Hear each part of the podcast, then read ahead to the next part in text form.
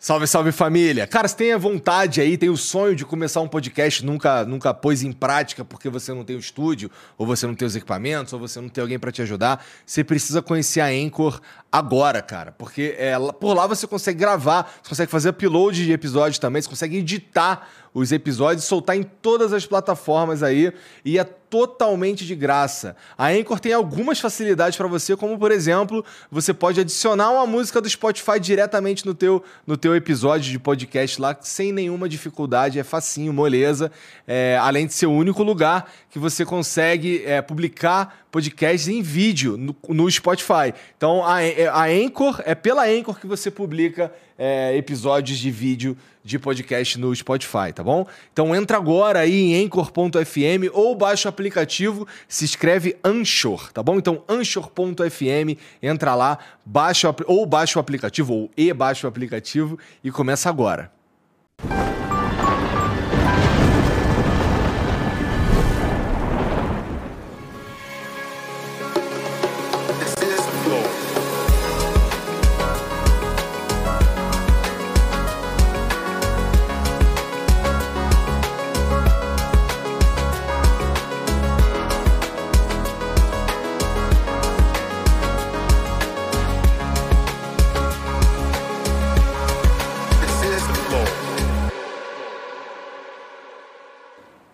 Salve, salve família, bem-vindos a mais um Flow. Eu sou o Igor, aqui do meu lado tá o Serjão. Tudo bom, Serjão? Tudo, cara. Muito obrigado por vir aí, cara. Eu agradeço aí por ter convidado de novo aí. Vamos conversar com a Roberta Duarte, astrofísica, com 26 anos. É. Eu me sinto um imbecil. sério, sério. Ó, eu terminei, eu terminei a faculdade com 27, 28 e não foi física. Obrigado por vir aí, Roberto. Obrigado pelo convite. Tá. É, bom, antes da gente continuar aqui, falar do nosso patrocinador de hoje, que é a Blaze. A Blaze que é um site de jogos online que você pô, pode ter a chance de lucrar. É, porque são jogos que você meio que coloca uma grana ali e joga valendo dinheiro de verdade, tá bom? Inclusive, é, se você for jogar, é, preste atenção que você tem que jogar com muita consciência, tá bom? É, tem que colocar um dinheiro ali que você já ia gastar com entretenimento mesmo e, pô, seja responsável, né? Idealmente, assim, na verdade, você precisa ser maior de 18 anos para brincar lá no, no site da Blaze tá? É, e, cara, eles têm um, um, um, sistema lá de você colocar e tirar dinheiro que é muito rápido, você consegue fazer pelo Pix. Para colocar dinheiro, você consegue colocar pelo cartão de crédito também. E tem diversos jogos lá para você experimentar, como Crash, Mine e o Double, que são jogos que, inclusive, se você entrar lá e usar. O, tem, um, tem um cupom? Qual é o cupom? Flow. Se usar o cupom Flow, você ainda ganha 10 rodadas em cada um desses jogos, além da Blaze colocar de bônus também o, o mesmo valor que você colocar de crédito até mil reais. Por exemplo, é, você coloca 100 reais de crédito, é, a Blaze coloca mais 100, você fica com 200. Se você coloca 700, a Blaze coloca mais 700, você fica com 1.400. Se você colocar 1.000, a Blaze coloca mais 1.000, você fica com 2.000 reais de, de crédito para brincar na plataforma, tá bom? Mais uma vez, coloca lá o dinheiro só que você já ia gastar com entretenimento mesmo, tá bom? Seja responsável. É, bom, lembrando, você precisa ser maior de 18 anos e para criar a conta é rapidinho, cara. 10 segundinhos, você cria ali e já era, já pode sair brincando lá, tá bom? O meu favorito é o Crash. É, já joguei algumas vezes esse daí, é divertidão é, dá pra gente sair aí no lucro se você for sortudo, tá bom? Então entra lá, Blaze, entra lá no site da Blaze e vai se divertir, tá bom? Faltou alguma coisa aí? Não. É isso? Então tá. Tem também um, um emblema hoje aí, não tem? Tem, Deixa eu ver. Ah, óbvio que tinha que ter um buraco negro. Legal. Adorei. Porra, isso ficou maneiro mesmo, olha lá. Caralho, ficou maneiro mesmo. Bom, para você resgatar esse emblema é muito fácil, só precisa ter um perfil na plataforma na NV99 e entrar em nv99.com.br barra resgatar e usar o código super criativo que é Roberta Duarte. Tá bom? É que no passado, hoje é dia 29 de novembro, mas no passado a gente percebeu que como dá para usar como emoji no chat, agora faz mais sentido ter o nome da pessoa. É verdade, é verdade, é verdade, é verdade. Porra, esse tá maneiro pra caralho mesmo. Pô, o Lipe Nero é uma máquina, né, cara? Ô, Lipe, aí, você é foda. É, quem estiver assistindo aí quiser conhecer o resto da, do trabalho do Lipe Nero, Lipe Nero Cunha no Instagram, moleque é foda. É... Manda mensagem. Não manda mensagem pra gente, porque a gente não tá ao vivo, né? Na verdade, isso daqui é uma, é, é um- é uma cápsula do tempo que a gente tá fazendo. Nós Tudo a vamos ver ver. com o buraco negro. Va- É, vamos. Porra, caralho. Porra, Sérgio. Obrigado por estar aqui, cara. Porra. Pois é, assim, porque assim, eu vou ser, eu vou ser sincero, eu não sei nem ah, quais são as implicações na realidade de um buraco negro. Porque o que que. Buraco negro na- na- na popularmente falando, que ele aparece nos jogos, que aparece nos lugares, isso aqui é só uma parada que suga tudo, né?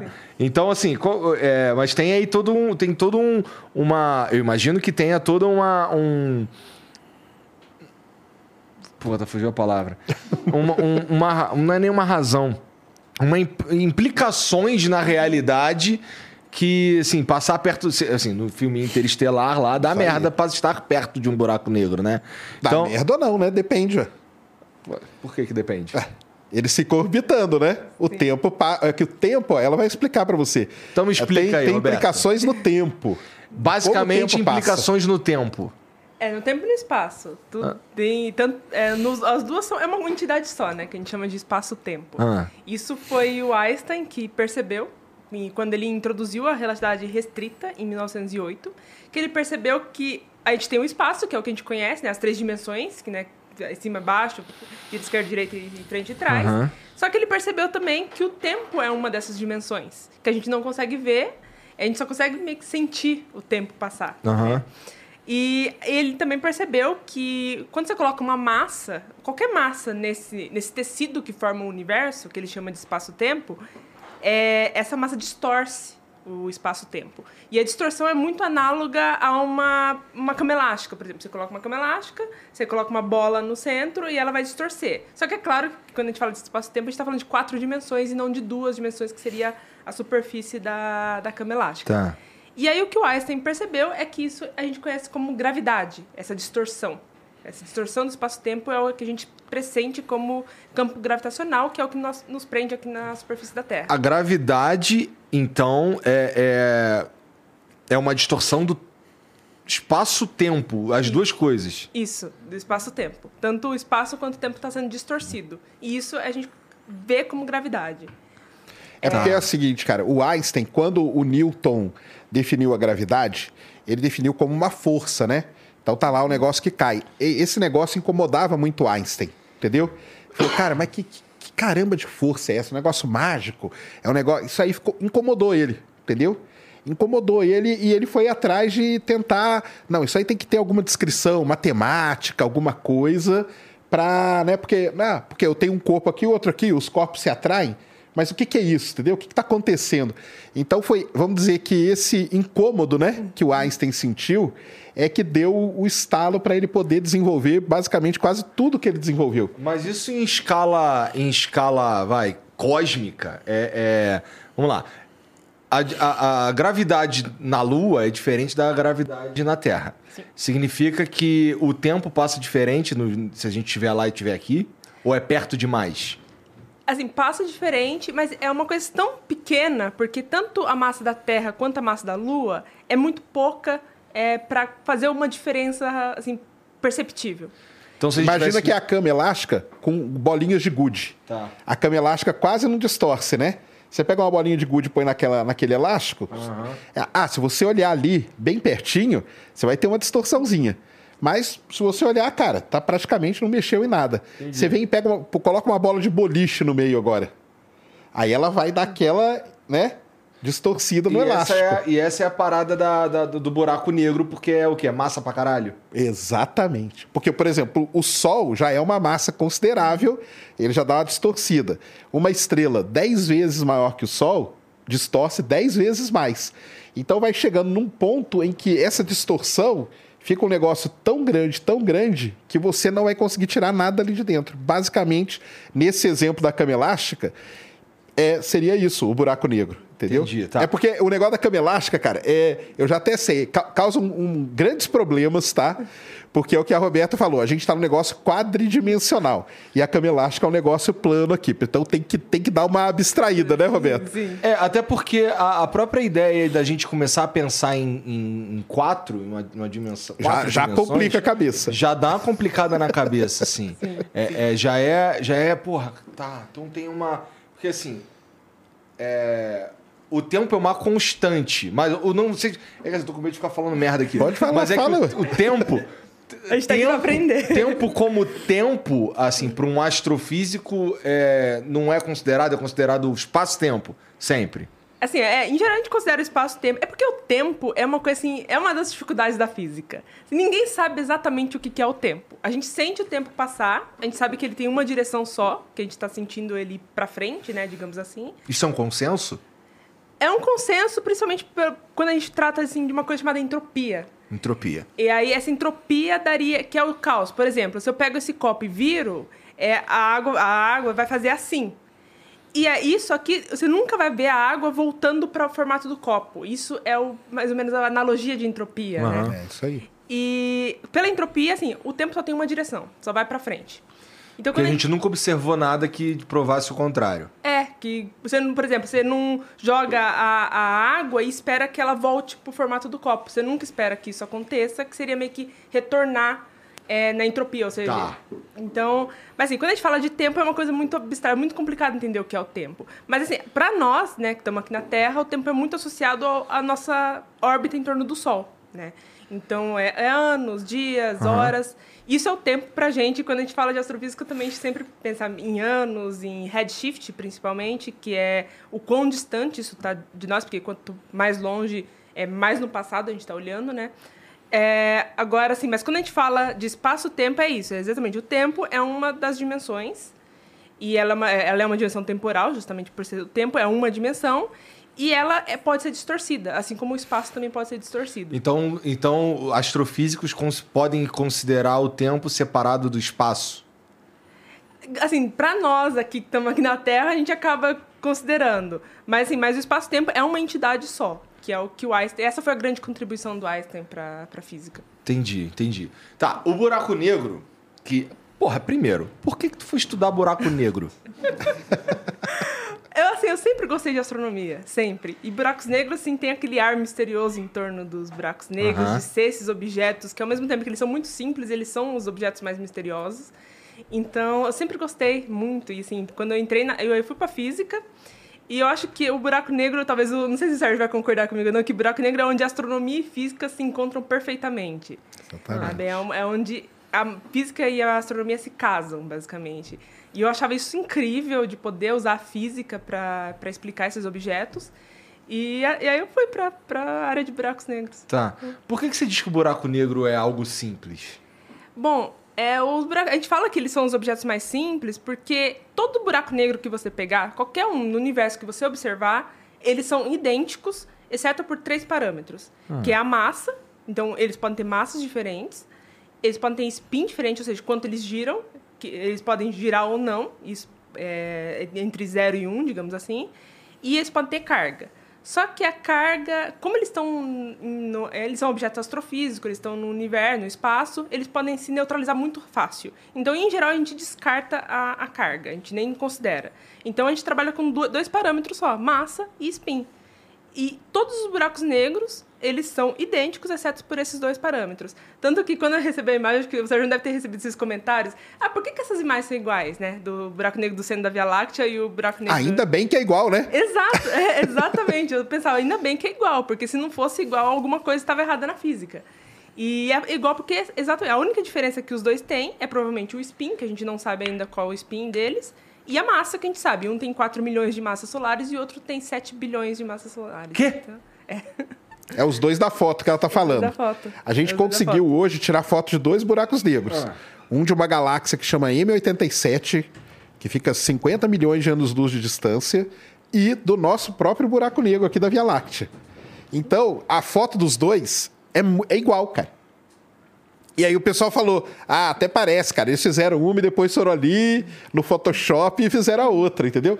Não, cara, o ser igual é muito bom, porque mostrou exatamente tudo que o Einstein lá previu, entendeu? Eles vão ser iguais. O que muda é a massa. Aí o nosso aquele é um pouco, ele é bem menor, é na casa de 4 né, milhões, e o da M87 é 7 bilhões de vezes a massa do Sol.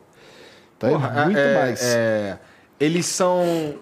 É, eles são maiores, assim, vamos lá. Se a gente tivesse. Se a gente fosse Deus e olhasse assim, esses dois buracos negros assim, ah, porra, maneiro. É, um seria maior que o outro, um é maior que o outro, ou eles concentram massa no mesmo, no mesmo tamanho? Bom, a concentração de massa é sempre na singularidade. É um ponto no espaço. Que é um ponto, é um ponto. Agora, a gente tem também a questão do é, horizonte de eventos, que é o raio aonde a luz não consegue mais escapar. A partir daquele Tá. raio, tudo que entra não sai mais, inclusive a luz. Então, o horizonte de eventos, ele é diferente dependendo da massa. Então, quanto mais massivo um buraco negro for, maior ele é.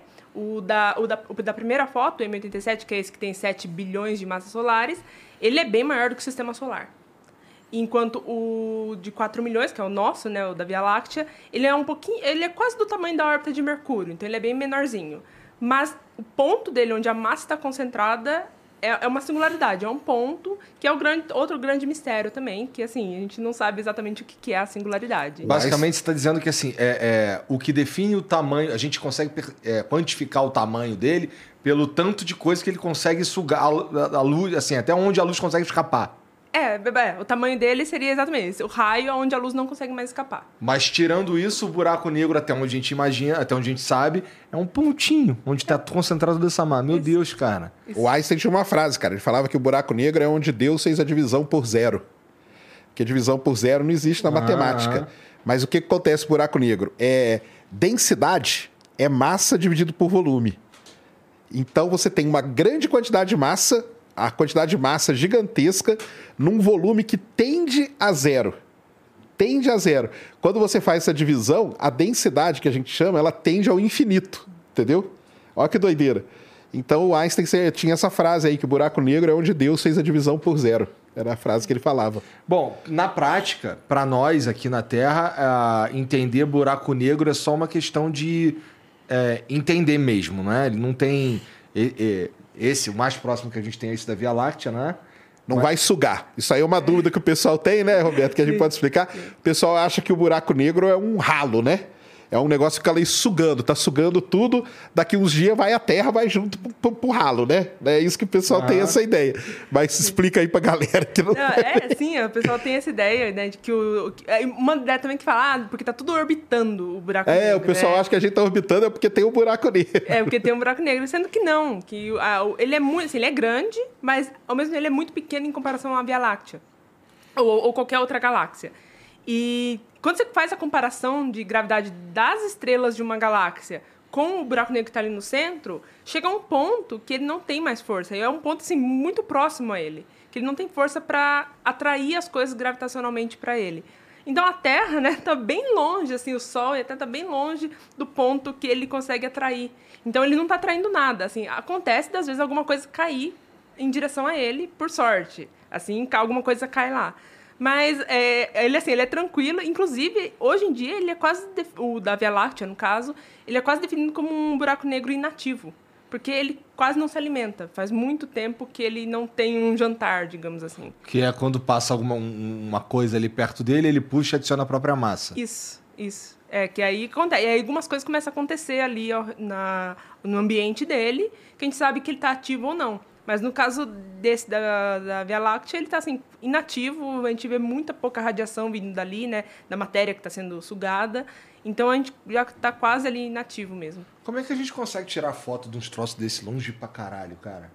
A questão nem é estar longe ou estar perto, né? A questão do buraco negro é que ele tem esse nome aí, maldito, justamente porque a luz não escapa dele. Como que você vai tirar, Como é né?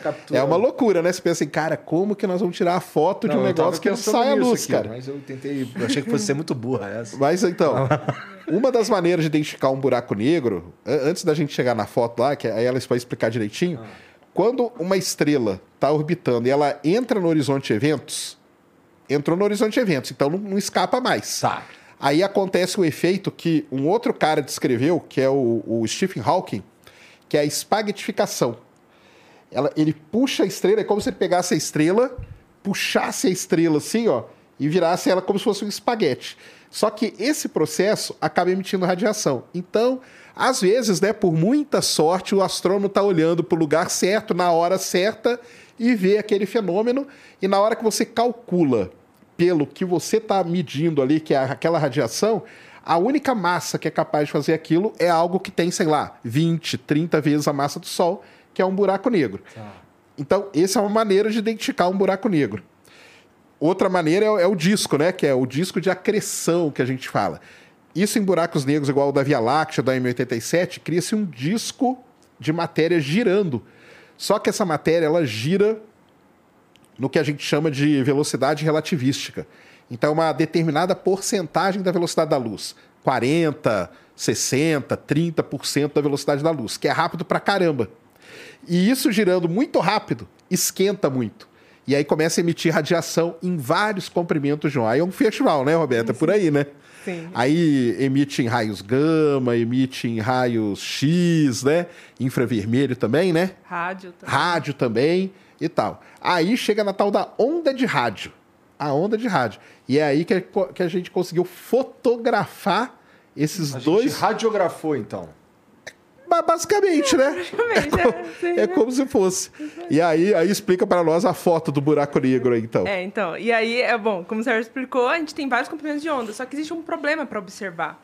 É, porque alguns desses comprimentos de ondas, principalmente comprimentos de ondas mais energéticos, como, por exemplo, ultravioleta, o raio-x, é quando eles estão passando do centro da galáxia, vamos supor da Via Láctea mesmo, até nós, até nós aqui, ele passa por poeira, passa por, outro, por, por gás que tem no meio da galáxia, e ele acaba se perdendo, porque ele interage com essa poeira, uhum. esquenta a poeira e vira infravermelho que emite em todas as direções, então não chega até a gente sim, de uma forma definida.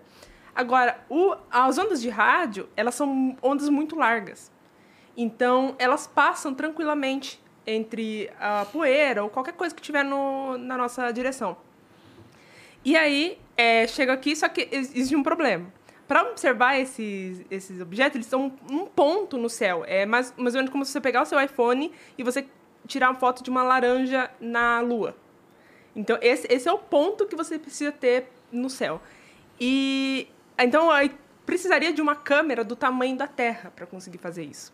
E aí eles tiveram uma ideia, então, que é uma técnica vinda da, da década de 60, né? É. 60, 70, que é, vem da radioastronomia, que é assim, você, se você colocar várias antenas, aquelas antenas largas, gigantes que a gente vê bonitas, assim, sempre uh, orbitando junto. A quem quer saber, do filme Contato, por exemplo, tem uma delas lá que o pessoal usa, aquele, aquele conjunto de antenas. Às vezes não é uma antena só, né? São várias. Mas são aquelas antenas gigantescas mesmo.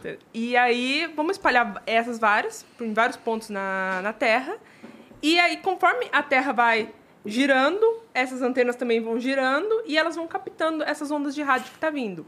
Usando relógios atômicos, você consegue saber exatamente a frente de onda que cada antena recebeu com e exatamente o tempo que cada antena recebeu. E aí, se você fazer alguns cálculos, você consegue recriar essa onda que está recebendo, essa frente de onda que está vindo. Tá. E aí, eles fizeram isso com um complexo de. de oito. Antenas, Usaram oito, oito, oito radiotelescópios espalhados pelo mundo todo na Antártica, no Chile, Estados Unidos, Europa, é, Havaí, né? Havaí, Havaí também. E, e aí, aí conseguiram tirar, é, é. compor essa foto. É, aí é assim, no mesmo dia, todas têm que estar olhando para o mesmo lugar ao mesmo tempo, entendeu? Então você tem que imagina a complexidade você coordenar essa galera toda. E isso foi entre os dias 10 e 17 de abril de 2017 que foi feito esse esse esforço coletivo aí. Aí tem vários problemas, cara. Como que é a temperatura? Na Antártica é frio pra caramba. No Havaí, não sei lá qual. Lá nos Estados Unidos não é tanto. Então, temperatura foi um problemaço que eles tiveram que lidar entendeu? É, ah, às vezes uma antena aí naquele dia ali não tava não deu para observar e tal, entendeu? Deu algum problema. Uhum. Então eles tiveram, cara, foi um negócio assim complexo, foi, foi, terrível, né? Tem um documentário no Netflix que Sim. conta toda a história, tipo os bastidores para fazer a foto do buraco negro. Entendi. Porque foram assim centenas ou milhares de cientistas espalhados no mundo todo para poder fazer aquele negócio, cara. Sim. E, e, Roberta, por quê? Por que, que é importante pra gente? Por que, que a gente investe tanto em estudar buraco negro? Essa pergunta, acho que assim, todo mundo em algum momento fez ela, pelo menos na cabeça fez ela. E, assim, eu acho que é a astronomia inteira, né? Porque você olha para algo que está distante, assim, milhões de anos-luz de distância, Aham. e você fala, o que, que isso vai impactar na nossa vida, né? E, bom, uma resposta que eu sempre falo é assim, buracos negros, a gente não entende a gravidade. A gente não entende. Até hoje, a humanidade não sabe exatamente o que é a gravidade. Tem a ideia do Newton, né, que é uma força, aí veio Einstein mostrando que é a curvatura do espaço-tempo, mas a gente, sim, não entende o que é o tempo, que é uma das distorções que causa a gravidade. A gente não sabe. E qual é o melhor lugar para nós entendermos melhor a gravidade do que num objeto que é feito de gravidade? Porque um buraco negro é isso. Ele é um objeto feito de gravidade. A gravidade criou aquilo ali. Né? Ele é o colapso gravitacional. E então, e é sempre, sempre, sempre tem aquela ideia, ah, agora talvez seja a próxima grande, assim, é, avanço da física seja justamente entender a gravidade, que é a grande busca. Inclusive, para unificar a física, né, é, a- ao- ao- o problema é a gravidade, que a gente não consegue colocar a gravidade dentro da mecânica quântica. Então, isso, as duas, não- a relatividade geral e a mecânica quântica não se conversam por causa da- do pedacinho da gravidade. Então, assim, alguma coisa está faltando para a gente compreender. E qual é o melhor lugar para a gente entender isso? São os buracos negros. Mas não só isso. É, a própria tecnologia por trás é, impacta as nossas vidas. Tá? A radioastronomia, por exemplo, que é a, a área que tirou a foto do buraco negro, né? se, a gente, se a gente pode dizer que a foto é de alguma área dentro da astronomia, ela é responsável pela criação do Wi-Fi. Então a gente usa o Wi-Fi hoje por causa da radioastronomia, porque teve gente lá na década de 60, 70 estudando é, observações em rádio e aí perceberam que aquilo poderia ser usado para a gente compartilhar sinal, que é o que é usado nos celulares hoje em dia. Outro exemplo é o próprio GPS, que foi o GPS, a gente falou né, no começo que a Terra tem é muito imperceptível, né, a, a distorção que a Terra cria no espaço-tempo, mas quando você coloca satélites em órbita da Terra, né, aqueles satélites de GPS, é, depois de um dia, a diferença é tão gritante é, que você- o GPS não vai saber se você, se você não está em São Paulo ou no meio do Pacífico. Então você precisa corrigir isso relativisticamente para o GPS sempre acertar onde você está indo. É, então, assim, tem várias contribuições assim, na tecnologia mesmo. É, o próprio James Webb Space Telescope, ele é dado como a coisa mais tecnológica já criada pela humanidade. Então, assim, que tem altas contribuições. Ah, sim, não. Nesse sentido, eu entendo que, ah, até porque conversando já com o Sérgio algumas outras vezes, eu entendo que se, assim, a tecnologia que é desenvolvida para a gente alcançar esses lugares, assim, é, tipo, observar ou estudar um buraco negro, a tecnologia que é desenvolvida nesse caminho, ela com certeza é, ajuda a humanidade de formas que não era o objetivo inicial, né? Pô, o cara chega assim, putz, isso aqui dá pra usar em outra parada, maneira e tal. A gente chama de spin-off. Spin-off. É. E eu queria só deixar aqui um, um registro que é o seguinte: é, há um tempo atrás eu participei do Passo a Repasse Ah, e teve uma pergunta que eu fiquei me sentindo pica, mas na verdade é só porque o Sérgio tá aqui com a gente quase todo dia e fala toda hora do James Webb. Mas aí ele- a per- eles fizeram uma pergunta lá e a resposta era James Webb e ninguém sabia, só eu. Aí, eu ainda fudi o esquema dos caras, porque eles pegam essas perguntas de fissona, porque aí eles conseguem controlar o tempo do passa, repassa ou paga. E eu respondi, quando eu respondi, eu fudi. O, o Celso me olhou com a toda- cara assim. toda a "Caralho." produção. É, o Celso. Porra, não. Aí ele, aí ele só chamou a porra do, do Merchan antes, pra, porque eu fudi o tempo do cara, graças a vocês. Tá vendo O primeiro programa do Celso Portioli, tá vendo? serve pra alguma coisa aí, ó. Já, já tem arrumamos uma, uma aplicação. Agora, se eles me perguntassem é, pra que, que a gente jogou o, o James Webb lá, lá no espaço, aí eu, essa eu não ia saber responder. Mas tem também. E outra coisa também, né? O buraco negro, pelas teorias aí que existem, né? Ele tem um papel fundamental aí para a vida da galáxia também. Sim. Sério? É, então, uma das perguntas que até o James Webb pode ajudar a responder é: quem nasceu primeiro? Uma galáxia ou um buraco negro? Isso é uma grande questão. Será que o buraco negro ele ajuda a galáxia né, a viver? Será que ele, ele impede que formem mais estrelas da galáxia? Cara, o buraco negro, ele tem uma ligação muito né, íntima ali com a galáxia, porque ele está no meio dela. A maior parte das grandes galáxias que a gente observa tem buraco negro. A gente vê galáxias que estão muito, muito distantes, a bilhões de anos-luz, ou seja, bem perto do início do universo. E elas já têm buraco negro. Como que você explica isso? Porque o buraco negro você precisa de um tempo para ele ir alimentando. O que quer dizer com bem perto do início do universo? Ah, o pessoal vê lá os quasars lá, né? O que? 10, 11 bilhões de anos-luz e tem buraco negro.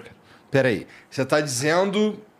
É porque quando a gente consegue observar isso, esse troço já é velho pra caralho. Isso. Né? Sim. Entendi. O universo tem lá 13.7. Não é como se eu pudesse viajar até lá e lá ia estar perto do início do universo. Se você conseguisse viajar no tempo, mas você não vai conseguir, né? Sim. É que o, o universo tem 13,7 ah, bilhões de anos. A gente observa alguma coisa que está a 11, ou seja, ela está só. O universo tinha só 2 bilhões de anos. E quando você faz as contas e tal, você fala, cara, não, isso aí não podia estar tá aí, né? Sim. É muito pouco tempo para você ter um buraco negro tão grande assim. Então, qual que é a explicação para isso? Então, ele, ele deve ter um papel fundamental na, no que a gente chama de evolução, de como que a galáxia evolui. Existe a chance da gente estar tá errado nessa conta? Porque, assim, é uma conta meio grande pra caralho, né? Tipo, esse bagulho tá 11 bilhões de anos-luz. Dá pra gente estar tá errado nessa conta ou isso não, não é nem assim, considerado? Ah, tem uma precisão boa hoje, Tem uma né? precisão boa, é porque a gente trabalha com, com a questão do redshift, né? Porque quando a gente, quando a gente observa, a gente sempre observa mais jogado pro, pro vermelho. Sempre para, mais pra luz vermelha. E o motivo disso é porque, como o universo está se expandindo, é, o, a própria onda né, que está viajando, ela é esticada e é por isso que ela é jogada para o vermelho. E quando você faz essa análise, você consegue encontrar bem, assim, com uma pressão bem boa, da onde está vindo aquilo, de quando aquela luz foi emitida. Ó, é, que, é que é o seguinte, vocês estão falando aqui com um imbecil. Não, o redshift eu vou te explicar. É, é, porque, é a ambulância. Que, qual, que, qual que é a diferença? Qual que é o... Vamos lá, tem o vermelho e tem mais o quê? Eu não sei, entendeu? É, isso aí é, é, o comprimento de onda, cara. Imagina que você está parado aqui, ó. Você está parado na... Já viu Fórmula 1, corrida. Quando o carro da Fórmula 1 vem, ele vem... Não faz esse barulho? Isso aí tem um nome na física. Isso aí a gente chama de efeito Doppler. Quando o carro está se aproximando as ondas estão ficando né, com uma frequência altíssima aqui. Ou seja, uma ondinha bem pertinho da outra. Quando ele está se afastando, a onda, é como se pegasse a onda e esticasse ela. Isso é efeito Doppler. Quando você estica a onda, ela no, no, em cor, em cor, agora eu pegar a onda e vou transformar ela em cor. Tá. Em cor, ela está indo para o vermelho. A cor vermelha é a cor de comprimentos de onda mais longos, tá. mais esticados. Tá o universo ele não está parado. O universo está expandindo a uma grande velocidade. Então a coisa que está muito longe e tem uma regra: quanto mais longe está um objeto, mais rápido ele se expande. Descobriram isso. Ou seja, se eu observo algo que está, vamos pôr, 10 bilhões de anos-luz de distância, e eu olhar para ele, eu vou ver ele muito avermelhado. Porque ele não está ali parado, ele está andando para longe de mim junto com o universo, igual o carro de Fórmula 1 que passou.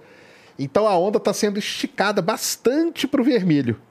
Então, a gente, quando a gente olha para o universo mais distante, a gente não pode olhar com um telescópio normal. Se eu pegar o meu telescópio aqui e mirar, eu não vou ver nada.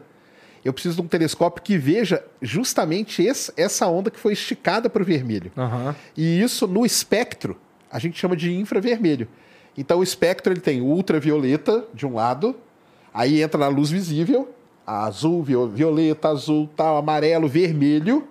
Depois ele vai para o infravermelho e aí vai para os outros comprimentos de onda, né? Raios X, raios gama, até ondas de rádio. Então, quanto mais longe está uma coisa, mais para o vermelho ela tá. Mais avermelhado é o objeto. Caralho, entendeu? Vocês são muito nerd. é assim que funciona. Caralho. Por isso Porra. que o James Webb, ah. ele só funciona no infravermelho. Por quê? porque o objetivo dele é ver o universo muito longe. Então ele não quer ver coisa que está muito perto. Ele aponta para uma coisa que está muito perto, satura o sensor dele, aparece uma bolona preta. Porque ele não, ele não serve para isso. Ele quer ver coisa muito longe. Então, quando ele vê coisa muito longe, aí fica legal. A galáxia fica bonitinha ali. Porque é ela está esticada para o vermelho o mesmo tanto que o James Webb foi programado aqui para ver. Entendi. Caralho. Tá, é, vamos lá. A gente, a gente já consegue. A gente consegue imaginar. é, se- levando em consideração que o Big Bang é real e não foi Deus que criou aqui o caralho. é, a gente consegue imaginar para que lado tá o, o ponto do Big Bang? Responde aí, Roberto. Essa aí é outra é pergunta outra muito pergunta. maneira que todo Outro mundo dia faz. O Zuckerberg falou assim, é, essa é a pergunta que assim, fala, tá em todo lugar e ao mesmo tempo tá em lugar nenhum. Porque você imagina mais ou menos que assim, era, era um ponto que tá se... Assim, que começou a se expandir. Então, onde a gente tá foi o Big Bang. E aí, onde a gente... Qualquer lugar que a gente olha, aconteceu o Big Bang. Então, assim, ele tá em todo lugar e ao mesmo tempo ele tá em lugar nenhum, esse ponto. E isso é curioso. Inclusive, é uma das coisas interessantes da astronomia que se você pegar um telescópio Isso me parece uma desculpa de quem não sabe onde tá a porra do, do ponto, né? Não, porque assim, porque a gente, quando a gente fala de espaço-tempo, o espaço-tempo ele foi criado no momento do Big Bang. Então, a gente está ocupando um, um ponto no espaço-tempo. A gente está em um determinado tempo e a gente está em, em um ponto espacial também. Esse ponto foi originado, assim, o- na hora que o Big Bang se originou, esse espaço-tempo se originou junto. Então, a gente não tem como falar de um ponto é, do Big Bang, porque todo o espaço-tempo foi criado junto com ele. Tá. Tá. Porque assim, ó, na cabeça de um cara como eu, assim, tinha um. Quando alguém fala pra mim de Big Bang, tinha um negocinho e ele fez assim. E aí quando ele fez assim, sabe? Eu posso estar aqui. Ou aqui, sei lá. Ele faz assim, puf. Mas, não, mas, não, mas não, não, não é essa a ideia? A ideia é análoga a isso, só que tem que pensar que o espaço-tempo foi criado nesse momento. Antes não tinha espaço-tempo. Então, assim, por mais que a gente esteja aqui. Onde que tava esse pontinho que fez o puff? Dentro Tinha- desse pontinho menor aqui que explodiu. sei lá, ele fez assim, ó. Aí esse- essa craquinha aqui, ó. Foi parar aqui. Não, é minha cabeça de burrão, tá? Assim, Não, não, mas é, é que é assim Não, que o pessoal a analogia, pensa a mesmo. analogia é- seria assim mesmo. É porque, A como, é assim, porque né? cara, é- é- é- vocês, em- vocês têm uma. Vocês estudaram a- essa parada de um jeito que, porra, é, as pessoas não estão acostumadas nem a pensar nessa, nesse tamanho. Porque, assim, cara. É porque é muita abstração que você tem que muita, fazer. cara. muita, muita, muita, E muita o negócio do, né? é, e o negócio do Big Bang é assim: toda vez que a gente analisa isso, a gente está no centro do universo. Tá. Então, se a gente morasse em Andrômeda, por exemplo, lá seria o centro. A gente mora aqui, aqui é o centro. Se a gente morasse lá na M87, lá seria o centro. Tá. Entendeu? Todo, porque não existia, não existia nada. Nem espaço, nem tempo, nem nada. Quando ac- aconteceu o Big Bang, tudo isso foi criado ao mesmo tempo. O, esse é o grande problema das representações, né? Porque se a, gente, a gente não consegue representar, porque ou eu represento num 2D ou num 3D. Mas não é isso, cara. É, tem um algo a mais ali, entendeu? E aí, ca- aí cai nessas, nisso que você falou, que é uma coisa normal. Tanto que o pessoal sempre perguntar para onde que eu olho para ver o Big Bang, né? Eu tenho que olhar para lá, para cá. Então a referência é sempre onde a gente tá. Isso. Essa A é da, referência- da- a partir daqui que a gente observa tudo. E a Exatamente. partir daqui, quando, quando a gente observa essas outras coisas, elas estão sempre indo pra mais distante da gente. Isso aí. Porra, caralho, que E interessante. acelerado ainda. Descobriram que é acelerado. Quanto mais longe, mais rápido ela vai. Tanto Pô, pra que- mim o mais interessante Isso. Sim. dá a ideia que a gente é o centro do universo mesmo. Vai ver que foi Deus que criou mesmo. É, começou in- por aqui. Inclusive, a gente sabe a idade do universo com uma certa precisão, por causa que a gente sabe exatamente a taxa de expansão do universo. E aí, quando você faz o, o oposto, né? Se, por exemplo, se você tem a aceleração e a velocidade de um carro, se você, você consegue calcular onde ele estava. Você rebobina a fita. Aham. Você rebobina a fita. E a gente consegue fazer isso para o próprio universo. Então, em algum momento, ele estava em um ponto e a gente sabe o quanto tempo é, atrás foi esse ponto. Tá. E aí a gente tem uma certa precisão, tanto que acho que em 2019, 2020, teve um congresso é que vários experimentos que calculam essa taxa de, de expansão, que tem várias formas de calcular, por supernova, por cefeidas, tipo de umas tipo de estrela chamada cefeidas, tem vários tipos. E todas elas chegam a uma conclusão semelhante. E todas Não, elas é, aí é chega que tá. mais ou- é, chega entre 68 e 72. Aí tá com um problema atualmente. É. Existe um negócio que o pessoal chama de crise cosmológica. Crise cronológica, é. Porque é justamente isso. A gente mede de várias maneiras. Era para dar o mesmo resultado. Mas dá um resultado que é maior do que a incerteza. E isso tá bugando a cabeça de todo mundo, cara. Porque pode ser que tá alguma coisa. Ou, ou a gente tá cometendo um erro toda hora, um erro sistemático. A gente sempre comete o mesmo erro quando vai fazer isso. Ou o nosso modelo para entender isso tá faltando alguma coisa, entendeu? Então, tem um- uma questão, o pessoal hoje chama de crise cosmológica. Cara, isso é tudo muito interessante mesmo, assim, que se. Eu acho que seria um bagulho que eu gostaria de, de, de, de pesquisar e tal. Porque é curiosidade pura, né? No fim das contas, assim, pelo que vocês estão falando aqui, isso que, você, isso que vocês manjam pra caralho, no fim das contas a gente não manja nada do bagulho, né? A gente imagina umas paradas aí, né? Mas, Sim. pô, isso é muito louco, porque no fim das contas, assim, a, vida, a tua vida e a vida do Sérgio também, é, toda hora descobre uma parada, toda hora. Não, tá num momento legal, né, né, A Roberto? astronomia, Tá é- num momento muito A legal. gente fala que até é a era de ouro, né? É. A segunda era de ouro. Porque teve uma primeira, lá na- na- no século passado, que teve um grande avanço dentro da astronomia e da física, né? Tanto que foi criada a mecânica quântica, foi a, a era dos buracos negros da parte teórica, né? Toda o que a gente sabe de teoria dos buracos negros foi na primeira era de ouro do, da astronomia. Chegou-se a ideia de buraco negro com continha. Foi, foi, foi, Foi- continha. foi assim por continha. conta. É, sim. O Einstein deduziu ali e não, não foi só ele, né? Foi, Foi- que teve uma foi. galera que estava fazendo essas coisas mais ou menos ao mesmo tempo. Eles estavam fazendo essas contas pra quê? Por causa do seguinte, cara, eles imaginavam assim: o Sol é uma estrela. Aham. O Sol está fundindo hidrogênio. Dois átomos de hidrogênio transformam num, á- num átomo de hélio e assim vai. Depois do hélio ele vai para outro elemento e tal. Isso porque o Sol tem um tamanho, tem uma massa.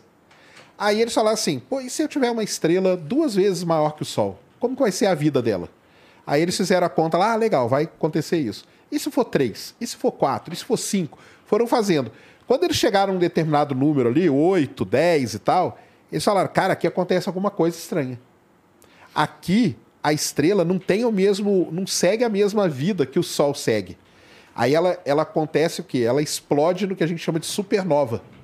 Que é uma explosão de supernova. Então tem uma estrela grandona Isso. vai dar merda. é, uma estrela com oito vezes a massa do Sol, quando ela vai queimando todos os elementos, ela vai queimando tudo. Pega a tabela periódica, ela vai fazendo toda a sequência. Chega no último é o ferro. O último elemento que ela vai queimar é o ferro. Queimou o ferro, ela, não- ela não consegue mais ficar estável, que a gente chama. E aí o que, que acontece? A supernova é uma implosão. Primeiro ela cai em cima dela mesmo e depois ela explode. Isso é uma supernova. E aí explodiu. Só que eles descobriram ainda, tudo fazendo conta, que a supernova não era o fim ainda. Porque depois que a supernova explodia, ainda sobrava um caroço da estrela ali. E aí pegaram esse caroço e começaram. E se esse caroço for uma vez maior que o Sol, duas vezes mais massivo, né? Que a gente fala em massa, três vezes, quatro, aí começaram a fazer conta. E eles descobriram que se esse caroço ele for três vezes mais pesado, mais massivo que o Sol, ele não tem, ele acontece um buraco negro. Entendeu? Ou seja, a massa dele cai para dentro dele mesmo e a força, a velocidade de escape de alguma coisa ali é maior que a velocidade da luz. Então eu não consigo ver. E foi assim que deram o nome de buraco negro. Tanto que o nome original era Estrela Negra. Era uma estrela que não emitia luz porque ela caiu sobre ela mesma e ficou ali e tal. E se, ela for me- e se ela tiver menos massa do que o que precisa pra virar um buraco negro? Aí ela vira um outro ah, objeto na astronomia que a gente chama de estrela de nêutrons. Ela vira uma estrelinha toda, toda cheia, só nêutrons nela, e aí ela emite muita radiação, é altamente magnetizada e tal. Essa a gente consegue ver, algumas, né? Pelo menos. E aí, Então- se, se tiver menos ainda, é a anã branca, né? Isso. E aí, se for uma igual ao Sol, por exemplo, o Sol não vai virar supernova nem nada disso. O Sol vai virar uma anã branca. Ele vai virar um negocinho e vai meio que apagar. Ele vai emitir uma radiação remanescente, que a gente fala. Até o dia que ele vira uma anã negra, né? Que tem essa teoria também, né? E aí é assim. Então, essas coisas surgiram dos caras fazendo conta para tentar entender como que ia ser o final de vida de um objeto astronômico. E é até curioso a história dessas contas, porque o cara que chegou no resultado de- desse colapso que o Sérgio falou, ele estava no front da Primeira Guerra Mundial. Ó. Ele estava ali estudando, era um físico, ele era um soldado na Primeira Guerra Mundial, e ele estava estudando essas, essas equações de Einstein e fazendo essas contas. E aí ele mandou o resultado para Einstein e o Einstein ficou surpreso. Tem as cartas que eles trocaram, né? E o Einstein mesmo não acreditava, nem, nenhum dos dois acreditava que esse objeto seria possível. Eles achavam que era só uma curiosidade teórica e acabou. E tanto que o- ambos morreram achando que esses objetos não existiam. Do o buraco negro. O buraco negro não existia. O, tanto Einstein quanto o Schwarzschild morreram achando que era só uma curiosidade matemática e nunca ia encontrar um objeto desse no universo. Mas aí agora a gente tem uma foto para É. mostrar que eles existem. Esse Schwarzschild é o que dá o nome do horizonte de eventos. O nome, vamos dizer, técnico dele é raio de Schwarzschild, que é esse cara aí que fez essa contaiada toda. O Einstein, ele deduziu várias equações. E aí várias pessoas pelo mundo começaram a resolver as equações do Einstein. E esse cara era um crânio, né? Era um cara fora de série que ele foi, acho que, um dos primeiros a resolver ela inteirinha ali, que a gente chama, e mandou e tal. Só que aí era isso. Aliás, muitas coisas do Einstein, cara, ele chegava e falava, cara, isso aqui deve existir, cara, larga isso pra lá. Isso aqui também não, larga isso pra lá, entendeu? Entendi. Então foi assim com onda gravitacional, buraco negro, Constante cosmológica. constante cosmológica, que pode ser a energia escura, né? É. Então, que, cara, que é constante cosmológica? Que seria exatamente essa expansão do universo Tá. que o Sérgio explicou, Aham. que tem essa crise cosmológica justamente nessa constante. Que a constante vai nos dar o quanto o universo está acelerando. Porque, assim, o que, que acelera o universo? A gente não sabe. A gente chama de energia escura. E tudo tem uma constante é, no universo. Por exemplo, matéria. Se a gente pegar toda a matéria, é um tanto de matéria e ela é conservada, então tem uma constante de matéria bariônica, que a gente chama. Matéria escura também tem uma constante. Aí, energia escura também deveria ter uma constante dela, que é a constante cosmológica. E é até curioso essa história, porque o Einstein, ele propôs essa constante, só que ele achou que estava errado. Depois falou- ele tirou. Ele tirou. E aí ele falou, não, isso aqui tá errado, vou apagar. Anos depois, falaram, não, pera lá, talvez Pode Einstein, ser, cara. talvez Einstein tinha razão. Aliás, e- é um livro muito legal que chama O Maior Erro de Einstein. Ele chama Constante. Ela apareceu, ele foi resolvendo, ela apareceu. Ele falou, cara, não, isso aqui não pode ser. Tira isso aqui. E agora ela tá, tá nessa, né? Será que é? Será que não é? E Energia escura e matéria escura é o nome que a gente dá pra energia e matéria que a gente não sabe o que, que é. É, assim, a energia escura em si, ela. A gente não sabe nem se é energia, de fato. A gente não sabe nada. Ela recebe um nome que. Assim, a gente não sabe nada. A matéria escura, a gente não sabe o que ela é, mas a gente sabe que é matéria. Que ela age, pelo menos, como matéria no sentido gravitacional da coisa.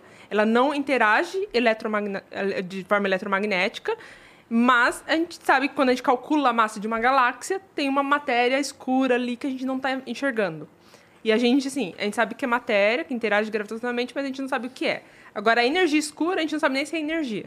A gente não sabe nada sobre. é, A gente só dá o nome de energia porque é o que ajuda a acelerar o universo, expandir ele mais rápido.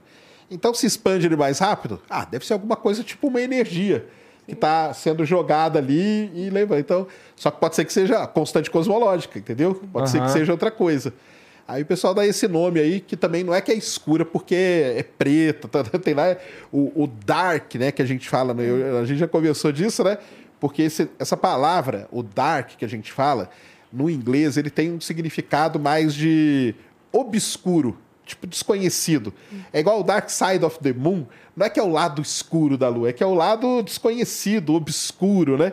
Então, ó, dark matter, né? Matéria escura. É uma matéria só que a gente desconhece o que ela é, então ela é obscura ali para nosso conhecimento, né? Tá. Mas o pessoal às vezes fala assim: ah, mas o que? É uma matéria preta que tá ali? Não, não é. Não tá ligado com a cor dela. Tá? Essa, essa matéria, ela. Bom. Ela tá pra todo lado também, imagina, a matéria escura. Sim, tá por todo lado, principalmente é nas, em torno das galáxias. É, boa parte da galáxia é feita de matéria escura. Que a gente tanto que quando você.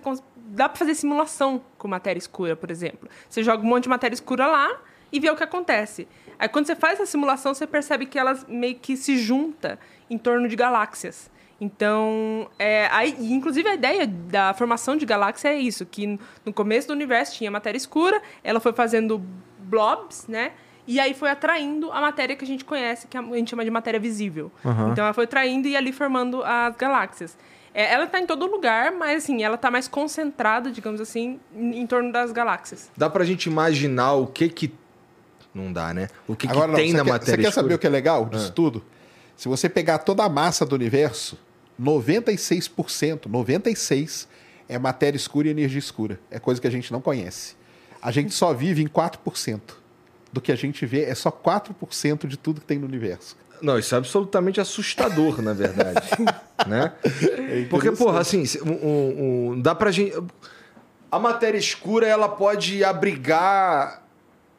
A matéria escura ela pode ser, a gente não sabe, né? Mas ela pode, pode ser que ela tenha uma partícula dela.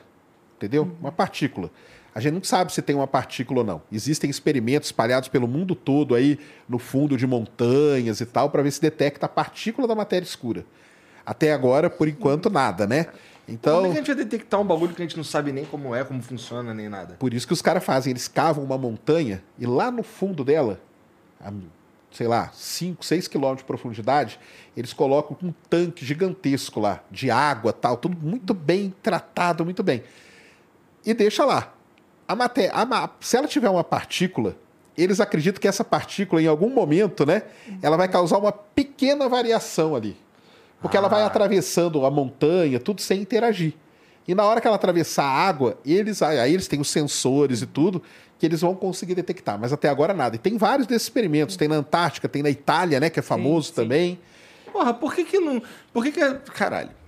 Ó, os caras botam lá o tanque com água, os sensores, o caralho, não sei o quê, esperando que a matéria escura interaja com isso, que é sendo que ela não interage ela- com nada. Se ela tiver uma partícula. É que a gente não sabe se ela tem. Não, e mesmo que tenha, o que, o que, faz a gente acreditar que ela interagiria com o que a gente montou ali?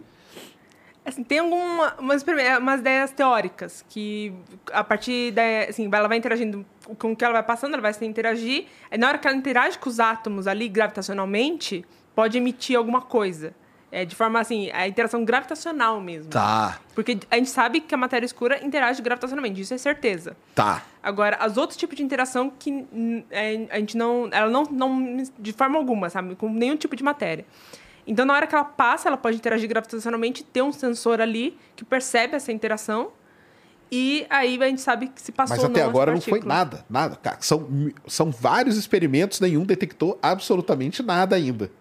Então isso é uma ideia. Tem uma ideia super radical que eles falam que a matéria escura pode ser milhões de buracos negros que a gente não vê. Esse pequenininho de massa, massa estelar, né, que é aquele de 10, 20 vezes, que estão isolados. Ele, ele não, nenhuma estrela passa perto dele, nem nada, então a gente não vê. Então, mas ele age gravitacionalmente pelo universo. Então, será que a matéria escura não seria uma aglomeração gigantesca, né? Existe essa ideia aí também, E né? tem das anãs marrons, né? Entenda E isso. A, que a anã marrom é um tipo assim, não é nem estrela e nem planeta. É meio que tá no meio termo ali. Ela nem se decidiu nem que é planeta nem estrela. E ela não tem emissão nem nada, né? Ela Qual que é a definição de estrela, então? A, a estrela é um objeto que ocorre fusão nuclear dentro no, no seu centro. Ele tem massa suficiente para iniciar o processo de fusão nuclear. Tá. Que é diferente de um planeta. Um planeta. Planeta não tem, não tem, não tem, é o que a gente aprende na escola, né? Planeta não tem luz própria. O que, que é essa luz? É o processo de fusão nuclear que gera luz. Tá. Planeta não tem massa suficiente para o processo de fusão começar. Tá, tá, entendi, entendi. E aí a, a- a marrom. Aí existe um objeto A chamado marrom, anã pô, marrom. podia, eu podia até fundir, mas eu não sei se eu quero. É, basicamente isso? isso. É mais ou menos isso. E é, é dificílimo de detectar, porque como ela não emite radiação, a gente não vê. Para ver, tem que emitir radiação. A gente não vê e, e ela interage gravitacionalmente, porque ela é um objeto Tem que emitir força radiação ou refletir radiação, né? emitir ou refletir. Tá. Qualquer uma dessas coisas para a gente poder ver. Aham. Mas a anã marrom, justa, ela deve estar isolada. Ela não deve estar orbitando uma estrela. Então, se ela está isolada, dificilmente ela vai refletir. Ela emitiria. Imagina com algumas a gente já identificou. Sim. Então aí tem, essa, tem essas ideias. Aí o que, que é a matéria escura? A gente não sabe. Então fica nessa questão aí. Tá, vou fazer uma pergunta muito burra aqui que eu sempre quis fazer. Vamos lá. Na matéria, assim, todos esses 96% do universo que a gente não manja, que é, que é a Matéria energia escura escura, e energia escura. matéria escura. É, na matéria escura, é possível que tenha algum tipo de vida ali? Vai saber, né? É. Outro grande mistério. Mas assim, mas, mas chega a ser um mistério, as pessoas chegam a cogitar esse tipo de coisa ou. Não, não. Assim, a, a vida, como a gente, a gente sempre trata a vida como uma questão da matéria visível, né? Então, é carbono e... Só que como a gente não sabe o que é a matéria escura, a gente não tem nem como dizer se existe, por exemplo, um carbono escuro, digamos assim, Tá. sabe? É, não, não- a gente nem tem como saber, mas assim, quando a gente fala de vida, em geral, é da matéria visível. E vida, vida para o ser humano, vida é necessariamente baseada em carbono. Assim, que a gente conhece, que a gente né? A conhece, que a gente conhece. é. É, é. Pode, sim, pode ter outros. Quando a gente né? está procurando vida, a gente está procurando carbono. É, É, seria A gente está procurando biossinatura, seis né? elementos, cara, para a vida. A vida ela precisa de seis elementos. É hidrogênio, oxigênio, ni- hidrogênio, oxigênio, nitrogênio, fósforo, enxofre e carbono.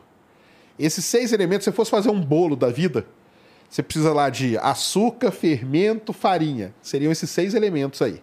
Pra vida que a gente conhece. Para a vida do jeito que a gente conhece, exatamente. Esses seis elementos eles vão ser misturados de uma certa forma, aquecido num determinado forno, e aí vai começar a coisa a surgir a vida ali. É igual fazer um, é igualzinho fazer um bolo, cara. Mesma coisa. Caralho. Se aquecer demais, queima seu, você não tem bolo. Se aquecer de menos, o bolo murcha, você não tem bolo também. Então tem que ser tudo muito bem delicadinho. Então a gente deu muita sorte. Muita sorte. E além, além, de, além do, de tudo muito certinho, a gente ainda desenvolveu a consciência, né? Aí depois foi, foi, foi, foi ev- evoluindo, né? Que a gente chama. É uma chance meio sinistra, né? Por isso que é eu difícil falo, de não cara. acreditar em Deus, né? Por isso que eu falo que não existe em outro lugar. Mas só voltando um pouquinho no negócio da matéria escura, deixar uma dica aqui pra galera que existe um ramo hoje, né, Roberta, que é estudar o lado escuro do universo, cara. Que é energia escura e matéria escura. O que que tá escondido nesse lado escuro do universo? Pode ter muita coisa ali. E existem, aqui no Brasil vai ser inaugurado um telescópio lá no- na Paraíba chamado Bingo. E esse telescópio Bingo, eu trouxe até o cara aqui do Bingo no Ciência Sem Fim, foi legal pra caramba. O, o objetivo desse telescópio Bingo é estudar o lado escuro do universo, cara. Porque ele vai ter os sensores, as antenas, as cornetas que eles chamam, né? Que vão começar a detectar sinais que podem levar a gente a entender o que é a matéria escura, a energia escura, todo esse lado escuro do universo. Então tem um dark side. pra gente É, isso assim, assim, é, para mim é tudo meio contraditório, pra ser sincero. Porque, ó, é, a gente vai, a gente tá construindo um bagulho pra estudar a matéria escura que a gente não consegue detectar. Isso aí. Mas é porque, igual a Roberta falou, teoricamente, né? Existem as interações que ela faz. Então vamos atrás disso aí, entendeu? E vamos tentar. É isso que eles, que eles fazem. A Caralho. ciência é isso, cara. É, acho que até o pró- o próprio buraco negro, né? Porque você não consegue observar um buraco negro. Você consegue observar o- como ele interage no ambiente que ele tá. Então aí você consegue saber o que tá acontecendo. Se ali tem um buraco negro ou não, é, é a partir daí, sabe? Então, Bom, o nosso Sol, ele, ele não vai virar um buraco negro. Vai virar uma anã branca. Vai virar uma anã branca, porque ele é um coitado perto das outras estrelas. Isso aí. Né? Coitadinho. Isso mesmo. Tá. É... Bom, isso vai demorar um tempão. Até lá a gente já foi extinto, né? já. Ué, muito provavelmente. É. Vai demorar 5 bi de anos. Ixi, já fomos há muito tempo, cara. já fomos, se Deus quiser, né? O Sol ele vai crescer, ele vai inflar, que a gente chama, ele vai virar uma gigante vermelha. E o tamanho dele vai ocupar a órbita de Mercúrio, Vênus, Terra e Marte. Vai ficar desse tamanho, do tamanho Vai até- engolir a gente. Vai engolir a gente. A gente vai engolir. Aí não tá, aí não tem, aí a- não é que a vida vai acabar, a Terra vai acabar, vai ser engolida. Depois disso, ele vai começar a perder as suas camadas aí. Cara, que de gás. desperdício, né? É, Momento crise é existencial. crise agora. existencial, é, assim mesmo. Porque, cara, assim, se a gente é uma cagada cósmica, a gente vai só ser engolido. Só ser engolido, mais nada. E antes a gente vai morrer queimado, É, né? Caralho, cara. Vai fritar. É, e já vai fritar a terra no processo, né? Quando É, vem antes. inchando. É, já vai vai- ter fritado vai a ter terra. fritado. Bom, assim, é, existe alguém, existe algum cientista com esperança da, da humanidade sobreviver por tanto tempo, tipo, ir pra outro lugar e o caralho, ou não? Ah, e entra na outra área que ela é especialista. Aí entra na parte de Inteligência artificial. E aí? Então, aí, tendo a inteligência artificial, você manda a AI para algum lugar. E aí a AI meio que consegue ter, então, levar o conhecimento humano, digamos assim. Né? Porque ela vai aprender com os humanos. E aí, seguir em frente nisso. Pau no cu dos humanos, o bagulho é robô. É robô. é, basicamente é um robô. E, assim, tem gente que aposta nessa ideia, né? De, de exploração espacial baseada com inteligência artificial. Tem gente que aposta nisso. É que exploração, espaci... exploração espacial não parece ser muita exploração pelo que vocês estão falando aqui. É porque a gente não consegue ir muito além do nosso próprio jardim, né? É, Com hum, sondas e tal, né? Mas com os telescópios a gente vê, né, cara? Vê o universo. Não, aí, não, não. cara. Tô falando assim, questão de. não, Eu tô falando no, no sentido de mandar coisa. Ah, sim. É, da sim, a gente coisa. fica no nosso. Com a tecnologia que a gente tem hoje, sim. Mas a gente. É, mas assim, é aquela coisa, até uns, umas, umas décadas atrás a gente só conseguia até a Lua. Às vezes nem isso. Uhum. Agora a gente já tá indo um pouquinho. Colocamos já uns rovers em, em Marte. E a outros já estão chegando, assim, já chegaram em Plutão, sabe? Então. Aí, aí vamos lá, vamos dizer que a gente tá, a gente já tem tecnologia para enviar, é, é, sei lá, vamos enviar essa inteligência artificial por aí para ver, sei lá, para, sei lá para quê? Não sei muito bem para quê. Mas vamos mandar por aí. Mas no caso aí do que a gente tá, na linha de pensamento que a gente tá, é meio pra perpetuar a nossa espécie. Tá, tá. Então tá, vamos mandar isso daí para perpetuar a ideia da nossa Pelo menos espécie. o conhecimento né? humano. Pelo menos o É, conhecimento porque assim, a humano nossa vai espécie. É. dead, né? Até porque assim, fazer, fazer essas viagens pelo universo, porra, é... A menos que a gente fosse fazer um bagulho meio alien, que os caras dormem, o caralho, não sei o quê, a gente só não vive tempo suficiente pra chegar ali na casa do vizinho, não é? O ser humano não vive tempo suficiente pra chegar na casa do vizinho, não é? É, que a gente é. Assim, a nossa vida é uma, uma piscada no, na, ideia do, na, na- ideia do É o universo. começo da piscada, É o né? começo da piscada, assim. Então, porra, é realmente, então a gente não consegue. Exploração espacial, ela, porra, é, é, é algo que eu não consigo imaginar. Porque, vamos lá, teoricamente, nada viaja mais rápido que a luz.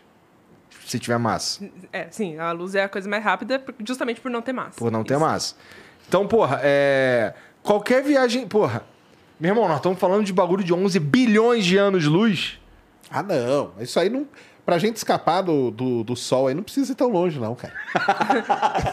E até Plutão. Pô, mas olha essa pira assim, cara. É, é tipo. É. Porra, que será que tem 11 bilhões de Ah, anos-luz sim. daqui? Isso aí sim.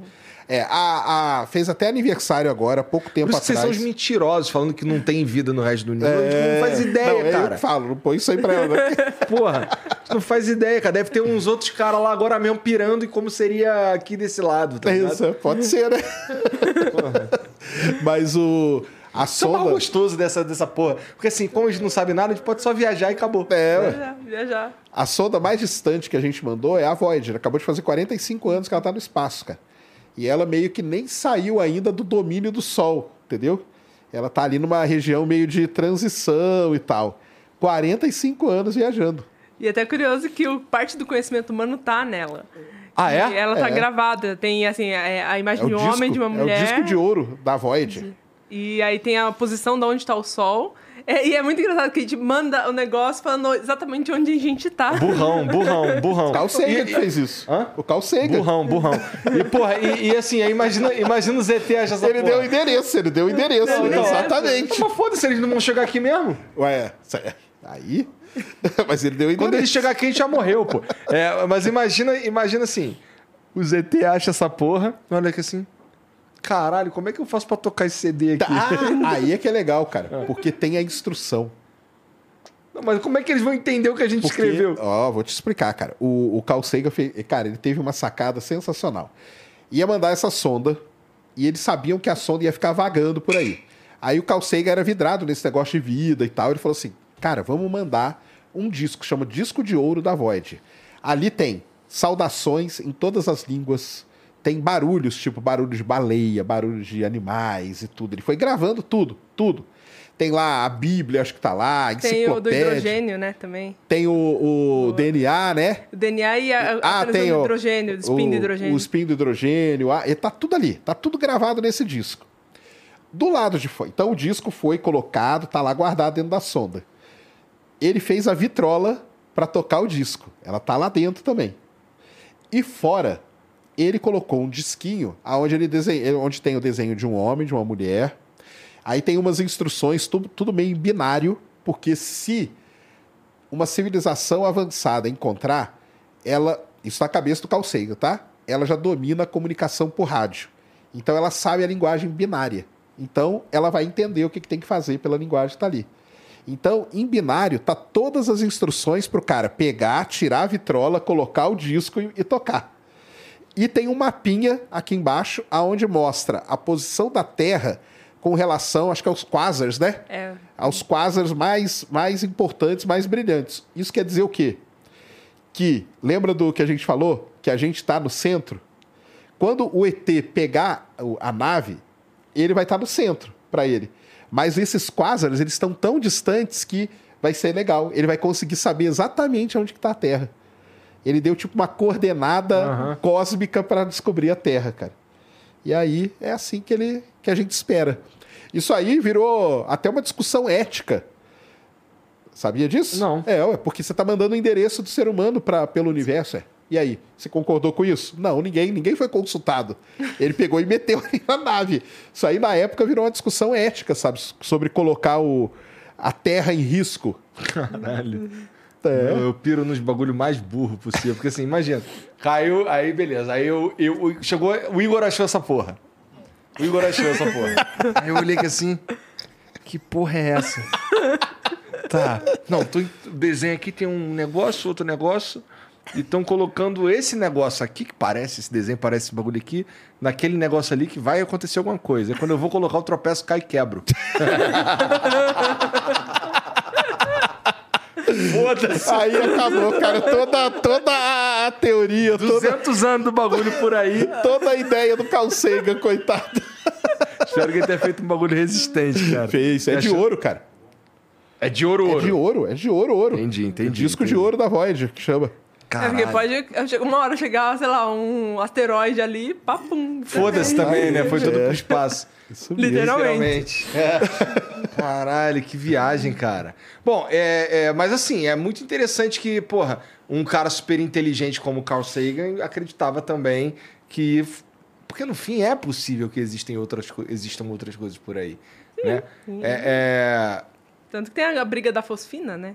Em Vênus. Ah. Que é porque, assim, a gente sempre olha pra Marte. Porque Marte, assim, ele tem ali um. Ele não é parecido com a Terra, mas assim. O, clima, ok, assim, daria pra ter alguma vida ali. Tanto que essa semana, né, descobriram lá a questão do, ri- do rio e tal. Inclusive, mandam toda hora é, pra lá pra estudar a possibilidade da existência de vida em Marte. Só que aí estavam olhando para Vênus, porque Vênus, ele é dado como irmão gêmeo da Terra no sentido que ele tem o mesmo tamanho, ele é muito parecido assim, o, o tamanho dele, a massa dele é muito parecida com a da Terra. A única assim diferença que é assim absurda é a temperatura e a própria atmosfera dele, porque lá é um efeito estufa assim ao extremo. É, ele é o planeta mais quente do sistema solar e ele nem é o mais próximo do Sol. O mais próximo é Mercúrio, e mas Vênus ainda assim consegue ser mais quente que, o- que Mercúrio, por causa desse efeito estufa, ou seja, o calor que entra ali não sai. E ele tem nuvens assim extremamente tóxicas, né, de ácido sulfúrico, não é? De ácido sulfúrico. Então lá, lá chove ácido sulfúrico. Então assim, todo mundo olha para Vênus e fala: "Ah, isso aí não tem vida nem". Aí encontraram o quê? Fosfina. Aí, isso na época, né, foi um boom, assim. Não, porque fosfina é uma. Porque o, o Sérgio mesmo falou, fósforo é uma das partes importantes da, é, da vida, né? E quando encontraram fosfina, perceberam, ok, essa molécula aqui é indício. E aí, Por nós- quê? Porque fosfina, cara, aqui na Terra, ou ela é produzida por seres vivos, ou ela é produzida por uma indústria. Que tem uma indústria lá que faz alguma coisa, aquela fumaça que sobe, sobe ela é rica em fosfina. Ou seja, só pode ter vida. Certo? Só pode ter vida. E aí anunciaram, assim, né? Foi um boom. Assim, eu acho que eu lembro que foi em todo lugar, não, porque as fo- fosfina em Vênus, fosfina- em Vênus e tal. Aí no outro mês falaram, não, gente, não encontraram fosfina, não. Aí eu sei que já faz uns dois anos, né? Que tá assim, uma- um mês saiu um artigo falando, não, tem fosfina sim, a gente pode provar, tal, tal, tal. Aí no outro mês já saiu outro artigo falando, não, não sai. Então tá- agora a gente não sabe mais quem acreditar, se tem fosfina ou não tem fosfina em Vênus. E assim, se a gente for. é, vamos lá. Existe a possibilidade. A gente sabe como era a Terra antes da vida, não sabe? Sim, a gente Tem, uma ideia. Tem, uma ideia, sim. boa. é. É, parecia alguma coisa com esses outros planetas? Cara, é, a Terra e Vênus, cara, e é por isso que é, chama de planeta irmão, é uma coisa muito interessante, porque a Terra e Vênus, eles são idênticos. E eles vieram evoluindo idêntico. Então, Vênus muito provavelmente teve placa tectônica, Vênus tem vulcão pra caramba. Existem ideias até que tem vulcão ativo atualmente em Vênus, só que em algum ponto da história aconteceu alguma coisa que poderia ter acontecido com a Terra que foi uma grande catástrofe vulcânica que a gente chama. Ah. Quando todos os vulcões começaram a entrar em erupção ao mesmo tempo, jogaram essa grande quantidade de gás na atmosfera e fechou tudo, aí virou um efeito estufa. Poderia ter acontecido com a Terra. Mas a grande dúvida que existe hoje na cabeça dos, dos pesquisadores é o que, que aconteceu para num determinado momento da história, os dois planetas que vinham igualzinho, um ser um oásis da vida, que é a Terra, e o outro ser um lugar que você não consegue 480 graus Celsius na superfície e 90 vezes a pressão atmosférica. Ou você morre tostado ou esmagado. Entendeu? Você não sabe qual, qual vai acontecer primeiro. Então, o que, que E nesse aconteceu? bolo aí que vocês estavam falando da vida, essa temperatura torna a Ah. vida inviável. Inviável, inviável. totalmente. Totalmente. E aí, essa. A pessoa- Será que, ali, será que a condição de Vênus evolui para um, algo mais brando? Pode ser? Será que vai. Será que tem vulcão ativo ainda? A gente não sabe. Será que o vulcão vai parar a atividade? E se ele parar, será que a atmosfera dá uma sentada? A gente não sabe. Mas aí tem uma coisa muito legal em Vênus. Hum. Na superfície, impossível. Mas nas nuvens de Vênus, tem uma determinada altura da nuvem de Vênus que a temperatura é igual à temperatura na Terra e a pressão atmosférica é 1 atm. Porra! Ou seja, Mas tem, que é igual, coincidência. terra, é igual a Terra. Só que é uma faixa nas nuvens de Vênus.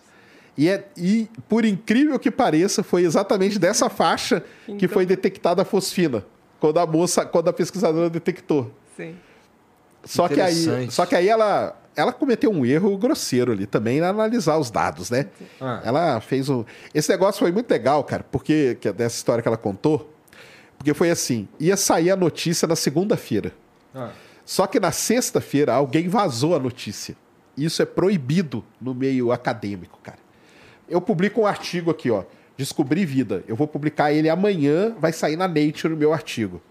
Então, até amanhã, ninguém pode falar nada sobre isso. Várias pessoas recebem isso, só que fica em embargo, que a gente chama. É igual quando tem lançamento de alguma camiseta, de, De time, games. de games. É exatamente a mesma coisa. Só que na sexta-feira, alguém vazou. E o cara pegou e fez um vídeo no YouTube. Encontraram vida em Vênus, cara.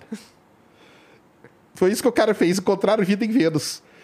Só que, porque um site vazou tudo isso, o cara foi lá e pegou. Horas depois, esse site já estava fora do ar. E Que tudo, cara, merda, deu hein? uma confusão isso aí. E aí, segunda-feira, quando a pesquisadora foi fazer a apresentação, parou o mundo todo para ver. Cara, mas que novidade tem aí? O cara já tinha mostrado pra gente no fim de semana, Caralho. sabe? E, pô, eu arrumei até treta com o pessoal da astronomia, porque eu publiquei o vídeo do cara, o pessoal, "Ah, mas você não devia ter publicado. Eu falei, ué, mas não fui eu que fiz. O, cara- o vídeo do cara tá lá, e qualquer um é só. entrar. Tava com um milhão de views, cara. Qualquer um que entra lá vê, né? Mas depois descobriram que parece que ela meio que errou o jeito de fazer a conta. Só que agora ela já adquiriu mais dados e tal. Tá uma, uma briga aí. Tem ou não tem? Entendi. Se tiver, é um indício muito forte que tem vida. Tá.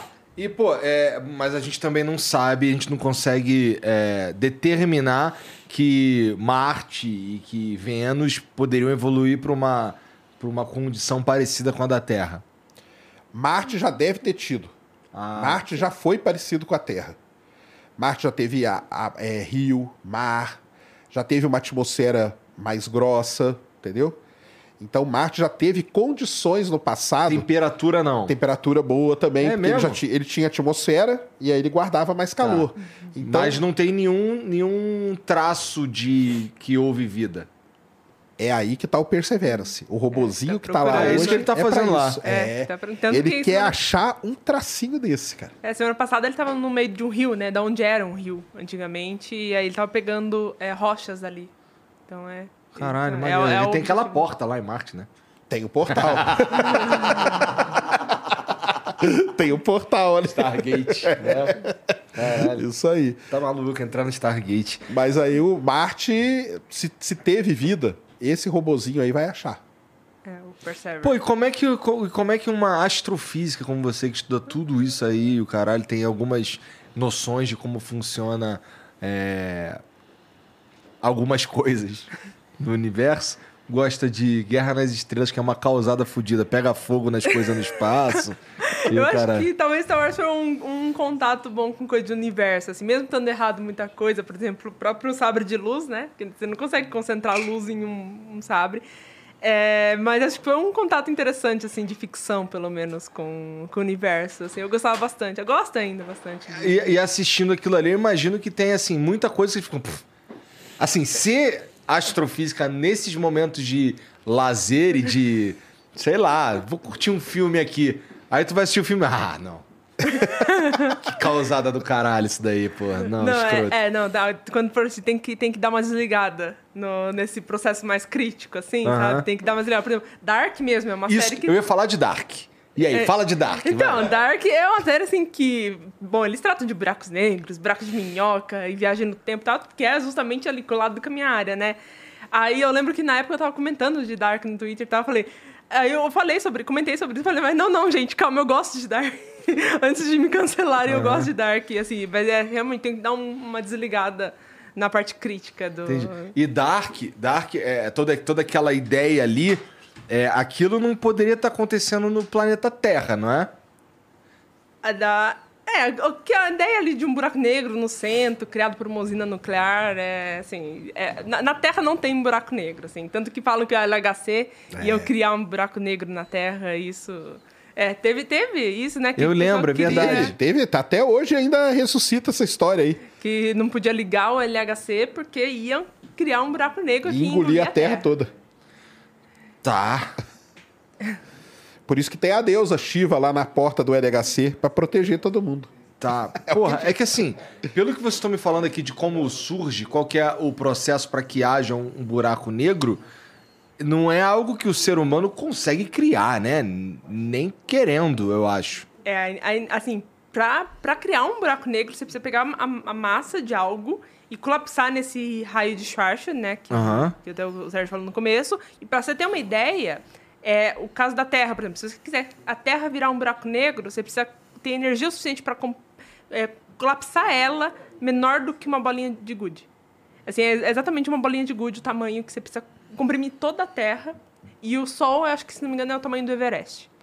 Pra você comprimir para virar um buraco negro. E a energia para isso, assim, é absurda. O humano tá muito longe de chegar num ponto de energia para conseguir comprimir isso no, no raio de Schwarzschild. Então as Qualquer coisa. pessoas que têm medo da gente criar um buraco negro num acelerador de partícula é, não são cientistas. Não. Não, não, não. Foda-se eles, né, no fim das contas. Mais ou É. menos isso. É, só, é, em geral é assim, mais sensacionalismo em cima do, da ideia, ah, porque vai abrir um buraco negro, e esses cientistas loucos vão abrir um buraco negro. É porque o LHC colide partícula numa energia altíssima. E são partículas muito pequenas. Então, na época, um, um- um cientista chegou e falou assim: Ah, pode chegar a um ponto que a gente gere um micro buraco negro, mas ele logo ele evapora ali, ele acaba. Só que o cara falou essa palavra, cara, foi o, né, o, o, o pretexto que a galera da conspiração queria. Falar, ah lá, tá vendo? Vão destruir a Terra, cara. É por isso que eles não querem contar direito, entendeu? É, não, e aí tem uma coisa com cientista, né? Que sempre fala, ah, porque, por exemplo, ah, que a NASA já descobriu vida. E aí, aí fala, não, porque estão se escondendo. Mas é o, o caso da fosfina é um caso, assim, que astrofísico não sabe guardar segredo. Cientista não sabe guardar segredo. Se descobre uma coisa, por exemplo, da fosfina em Vênus. Imagina esse artigo aí, cara. Nada a ver. O cara vazou ele três dias antes. Imagina se descobrem vida. Se alguém conseguir segurar, cara. Pois É, ninguém, ninguém Pois é. segura. Bom, o que me, o que me, eu queria falar um pouco de inteligência artificial, mas pera aí que esse daqui tá interessante. É... Porra, o que, que você acha do Bob Lazar? Sabe quem é esse piroca? Acho que ela não vai conhecer o Bob Lazar, não. É. Bob Lazar é um cara que ele fala já há 50 anos. Você sei lá. entrevistou muito daqueles seus amigos lá, o Bruno, é o outro lá, entendeu? Tô zoando com Esse, o Bob Lazar, ele, ele, ele repete a mesma história há mó décadas. E ele, ele fala que ele, ele era um físico. Bob Lazar foi um cara que trabalhou durante muitos anos na Área 51, lá nos Estados Unidos. Aham. A Área 51 é um local militar onde são desenvolvidas, desenvolvidos armamentos de última geração. Aham. Então, o SR-71 foi desenvolvido Isso lá. é o que a mídia fala. Exatamente, essa mídia aí, é, exatamente. Aí o Bob Lazar saiu de lá, desgostoso de um monte de coisa, e falou: não, lá nós temos ETs, lá a gente, os Estados Unidos está pegando a tecnologia antigravidade, então nós estamos fazendo uma, uma nave que antigravidade porque o ET passou pra gente a tecnologia. É, ele falou que estava fazendo engenharia reversa num Isso. motor gravitacional, Antigravitacional. antigravitacional. Isso. E eles não tinham. O máximo que eles tinham conseguido fazer em mais de 50 anos de trabalho era. Levitar alguns metrinhos É. ali. É isso aí. É. Essa é a história do E aí ele tá falando essa porra há um tempão. E, e, assim, basicamente o que ele tá falando é: ó, tem extraterrestre. E eles estão chegando aqui, não sei o que, o caralho, não sei o que. E além de chegar, eles são tão bonzinhos que eles ainda passam, né, as coisas e tem uma interação. É, bom, depois então tá. Depois tu, tu- ele foi no Joe Rogan. E tem um documentário na Netflix, mas é ruim. assim, O podcast é melhor. É, É o- que o Joe Rogan, cara, ele é vidrado nessa porra desse negócio. é, é. Não, é que, é que, na verdade, o documentário que é ruim, sabe qual é? Não, o documentário é mesmo. O documentário, assim, parece que o diretor do documentário queria ser estrela da parada. Aí ficou zoado, ficou meio cafona, sabe? ok. Então não é muito maneiro, não. Mas fala, assim. É, bom, enfim. É, inteligência artificial, cara. É, eu tava conversando com o Miguel Nicoleles. ok. Ele disse que. A. Puta, agora, agora eu tô com medo de, de, de, de falar algo que ele não disse, mas assim, que eu me lembre. Ele disse que, que pô, não é possível Isso. que a, que a inteligência artificial Domine. adquira, adquira Consciência. consciência. É, o Nicoleles, ele é um, é um crítico a isso, né? Sim. que não tem como a gente passar a consciência do ser humano pra máquina, né? É. E assim, é uma máquina que adquira consciência é o único motivo pra gente temer a evolução da inteligência artificial. Pelo menos no- do jeito que. Pelo menos assim, eu acho. É, você concorda? Você acha que não tem como isso daí adquirir consciência e virar Skynet, Exterminador do Futuro? Então, é, assim, isso é um tema até, assim, que pra mim, nos últimos anos, tem sido... E é uma das perguntas assim, que todo mundo faz. E... É porque é muito É assustador muito isso. assustador, sim. né? Até recentemente teve o caso da Google, né? Do cara Sim. lá falando da Google. É quente isso aí, Roberta? É, é de verdade? O, o cara, assim, ele realmente falou, mas, assim, eu até, até tenho com- amigos na Google e tal que, assim, não, não é só uma inteligência muito boa, mas não tem consciência. É o, Esse que a Google- cara- é o que o Google diria mesmo se fosse É. verdade. Esse cara aí Né? é o Bob Lazar, cara, da inteligência artificial agora, entendeu? Tá. Agora você sabe quem é o Bob Lazar. É o mesmo cara do ah, Google, ok. só que exatamente. É, então, a, mas assim, a, a- em 2019 tem, teve um congresso aqui na- no Uruguai, que foi o maior congresso de inteligência artificial da América Latina, só que assim, veio gente assim, muito foda de outros países. Por exemplo, veio o Jeff Dean, que é um. que é o, é o, é o cabeça do, da Google AI. Ele é o cara que comanda a Google AI, praticamente. Veio o Nando de Freitas, que trabalha na DeepMind, que é aquela do AlphaGo, que ganhou lá o jogo de Go. Aham. Assim, veio, assim, veio gente incrível de todo lugar. E aí, numa dessa, em uma das palestras veio o Oshua Bendio, que assim, hoje ele é tido como um dos pais da inteligência artificial, que o cara assim, ele é incrível. Inclusive ele ganhou em 2019 mesmo, que foi o prêmio Turing, que é o prêmio é o Nobel da, da ciência da computação. E aí eu vi essa palestra dele e ele estava tratando sobre exatamente sobre esse tema, sobre a inteligência artificial a ter consciência ou não. E, e ele fala uma coisa assim, que pra mim mudou a, a forma como eu olho a inteligência artificial até hoje, assim, mudou naquele momento. Porque ele falou assim, a gente pensa em máquinas como coisas lógicas, né? Porque a gente pensa em computador, vai resolver contas, vai resolver Aham. operações de forma lógica. É basicamente o que ele faz, né? Que é o que, assim, que é a ideia que a gente tem, é, quando a gente coloca lá para programar, fazer uma continha de multiplicação, por exemplo, é o que ele faz. Só que aí a gente não pensa no computador como uma coisa que tem intuição. A gente nunca pensa nisso. Só que quando a gente fala de inteligência artificial, na verdade, é o oposto. Que uma AI, ela aprende a ter intuição, mas não lógica. E é por isso, esse é um dos, um dos motivos que a gente não está muito longe de conseguir consciência. E por quê? A ideia é a seguinte, por exemplo, você quer ensinar gravidade para uma, pra uma inteligência artificial. É, você pode pegar, por exemplo, uma bola, jogar no ar várias e várias vezes. Você dá vários frames de um vídeo seu jogando bola. A AI, ela vai pegar isso, ela vai entender um padrão que qualquer coisa que jogar no ar vai cair. Mas ela não vai saber por quê. Mas ela não vai saber por quê. Ela não vai chegar na lei da gravitação ou na Na hora que ela vê um geral. avião, ela vai bugar. Na hora que ela vê um avião, ela vai bugar. Ela não vai saber o que ela, que ela tá vendo, o que tá acontecendo ali. Ela não vai entender a lógica da gravidade. Então ela não vai fazer essa ligação. E se, e se eu jogar. E se a, a inteligência artificial é, estudar eu jogando a bola e a bola subindo e descendo, subindo e descendo, subindo e descendo um monte de vezes. E estudar ao mesmo tempo o avião. Aí sim. Aí avião, o avião, o avião. Só que ela vai ter que aprender aí que tá, né? Eu acho que o lance é esse, né? É, que você vai cada ter que vez passar mais- tudo, né, cara? Você vai, é, você vai ter que passar basicamente todo o padrão pra ela sempre. Então, qualquer coisa que fuja do padrão, por exemplo, você tá jogando a bola assim, se em algum momento, sei lá, alguma coisa esbarrar, um vento passar e a bola for pra cá, Aham. já bugou ela. Então você vai ter que dar várias vezes, Entendi. com o vento passando em todas as direções. Ou, por exemplo, você tá jogando a bola, alguém vem e pega a bola. Bugou pra ela também. São tantas variáveis que São ela não tan- consegue desenvolver a lógica, é isso? Que- é, que ela não vai conseguir, ela vai conseguir desenvolver um padrão. Ela vai entender esse padrão. Mas a lógica, ela não consegue. E é por isso, assim, pelo menos com a forma que a gente tem inteligência artificial hoje, que a gente chama de machine learning, que é o aprendizado de máquina, porque essa é a forma, pelo menos, que até agora deu mais certo, é, pelo menos nessa forma a gente não consegue fazer essa associação ainda. E é por isso que ela está muito longe de, de a gente conseguir consciência. E esse Yoshua Bendio é a conclusão que ele fala no. E assim, a, a palestra dele é incrível, porque ele trata toda até a questão do cérebro mesmo. Ele mostra como a inteligência artificial foi moldada, como o cérebro humano é moldado. Isso é incrível.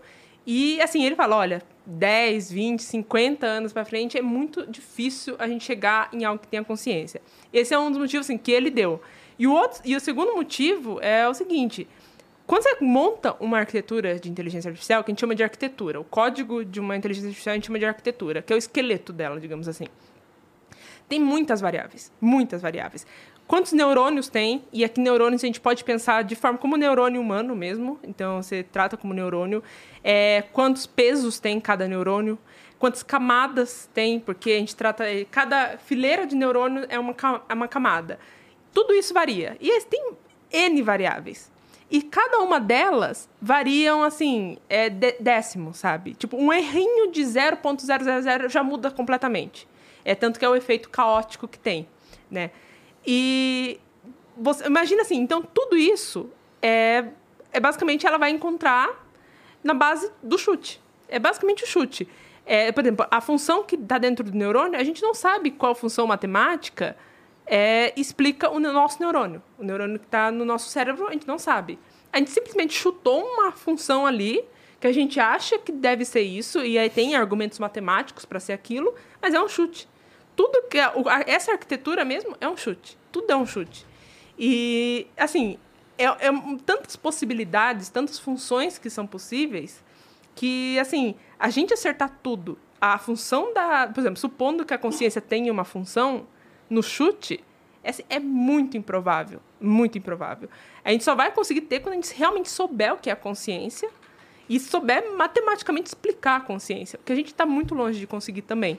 Então, assim, é, são os dois motivos, assim, dos dois grandes motivos que a gente está muito longe de uma AI adquirir consciência. E, assim, e acho que grande parte é os próprios pesquisadores falarem que é uma caixa preta, né? Falar, ah, a gente não sabe o que acontece lá dentro. A gente sabe. A gente sabe, a gente tem, assim, você tem livros explicando o que, que acontece lá dentro. É pura matemática, álgebra linear. É isso que está acontecendo dentro da, da arquitetura. É operação de álgebra linear. Entendi. Bom, então a ideia de que, por exemplo, o, o ah, nem o engenheiro do YouTube sabe como funciona o algoritmo do YouTube.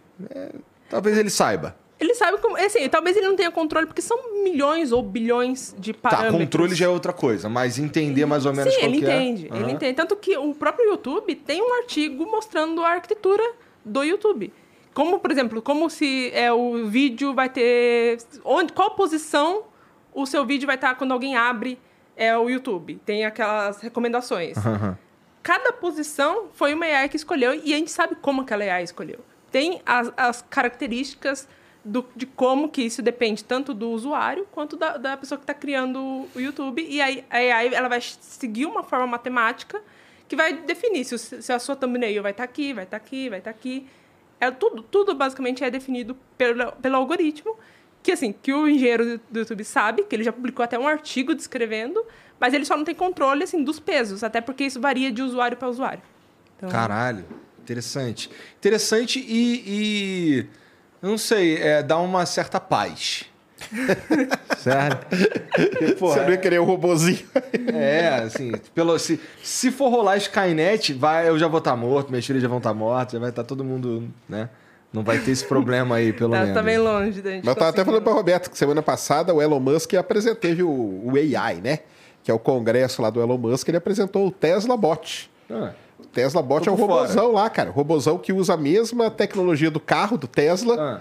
E aí ele tá aqui, ó, fala assim: pega aí o copo de vidro. E pela, pelo reconhecimento de padrão, ele sabe que isso aqui é vidro. Ele vai lá e pega o vidro e leva embora. Ah, agora pega o que é lata. Ele vem cá, pega a lata e leva embora. Nesse ponto, aí, o qual que é a. Vamos vamos defender, né? Vou fazer o advogado do Elon Musk aqui. O que, que o pessoal defende? Imagina que você trabalha num- num- numa empresa, num escritório, que tem um monte de atividade repetitiva para fazer. Você não precisa pôr o ser humano para fazer aquilo. Então você pode pôr o robô, entendeu? Ah, passa em todas as mesas e pega todos os copinhos de café que os caras deixaram. Não precisa ser um ser humano para fazer isso. Você põe um robô, o robô vai passando, pegando tudo e joga fora, queima, faz o que quiser, entendeu? Então eles estão defendendo para Parece usar. muito útil. Parece muito útil, né? Então, Mas vai fuder com o emprego do monte de gente. vai foder com o emprego. Porra. Mas parece Esse útil. argumento parece o argumento mais besta que tem pra pra você impedir a tecnologia de avançar. Porque, bom, o ser humano é altamente adaptável, né? Então Não, mas gente. aí a defesa, a defesa contra isso aí não é que vai acabar com um monte de emprego, é que o ser humano vai estar nos empregos aonde o, a consciência você precisa dela. Sim, sim, sim, Você não sim. precisa mais hoje, cara, é fazer o que a gente fazia há 300 anos atrás, que era 300 pessoas numa empresa, todo mundo fazendo isso, apertando parafuso. Tem até o filme do Charlie Chaplin lá que o cara vai para casa assim. Cara, se é só fazer isso, tanto que as empresas de carro é o quê? É tudo robô que monta o carro. Porque o ser humano, o ser humano vai para outra atividade que precisa usar a cabeça que o robô não tem, né? Então essa que é a E tem algumas atividades que era melhor que não fosse ser humano mesmo. Por exemplo, dirigir. Né? Se fosse um monte de robô dirigindo. na China, cara. Sem problema, assim, com, com uma. Assim, vamos dizer que a gente chegou num ponto, que não é hoje, que a gente tem tudo mapeadinho. É hoje sim, cara, na sei- China. Tudo Na, tá China, na China, cara. na China, transporte público hoje, uma, um X% lá já é robô. Já é o robô que dirige o ônibus e tudo. Pra não pôr o ser humano, entendeu? Porque, vai- imagina aqui, você pega São Paulo, que tem um monte de faixa de ônibus, corredor de ônibus. O ônibus não pode sair daquela faixa. Não precisa ser um ser humano, cara. Pode ser um robô dirigindo. E aí vai. E aliás, eles descobriram que é muito mais eficiente sendo robô. Com certeza. Porque aí ele vai, ele sabe a velocidade que ele tem que colocar, Tá tudo ele sabe a- mapeado? tudo mapeado. Exato, por causa disso. Se tá tudo mapeado, realmente o robô é muito mais eficaz, pô. A gente consegue, inclusive, aumentar, diminuir o tempo de, de, de de viagem. espera, de né? viagem, de tudo. Exatamente isso.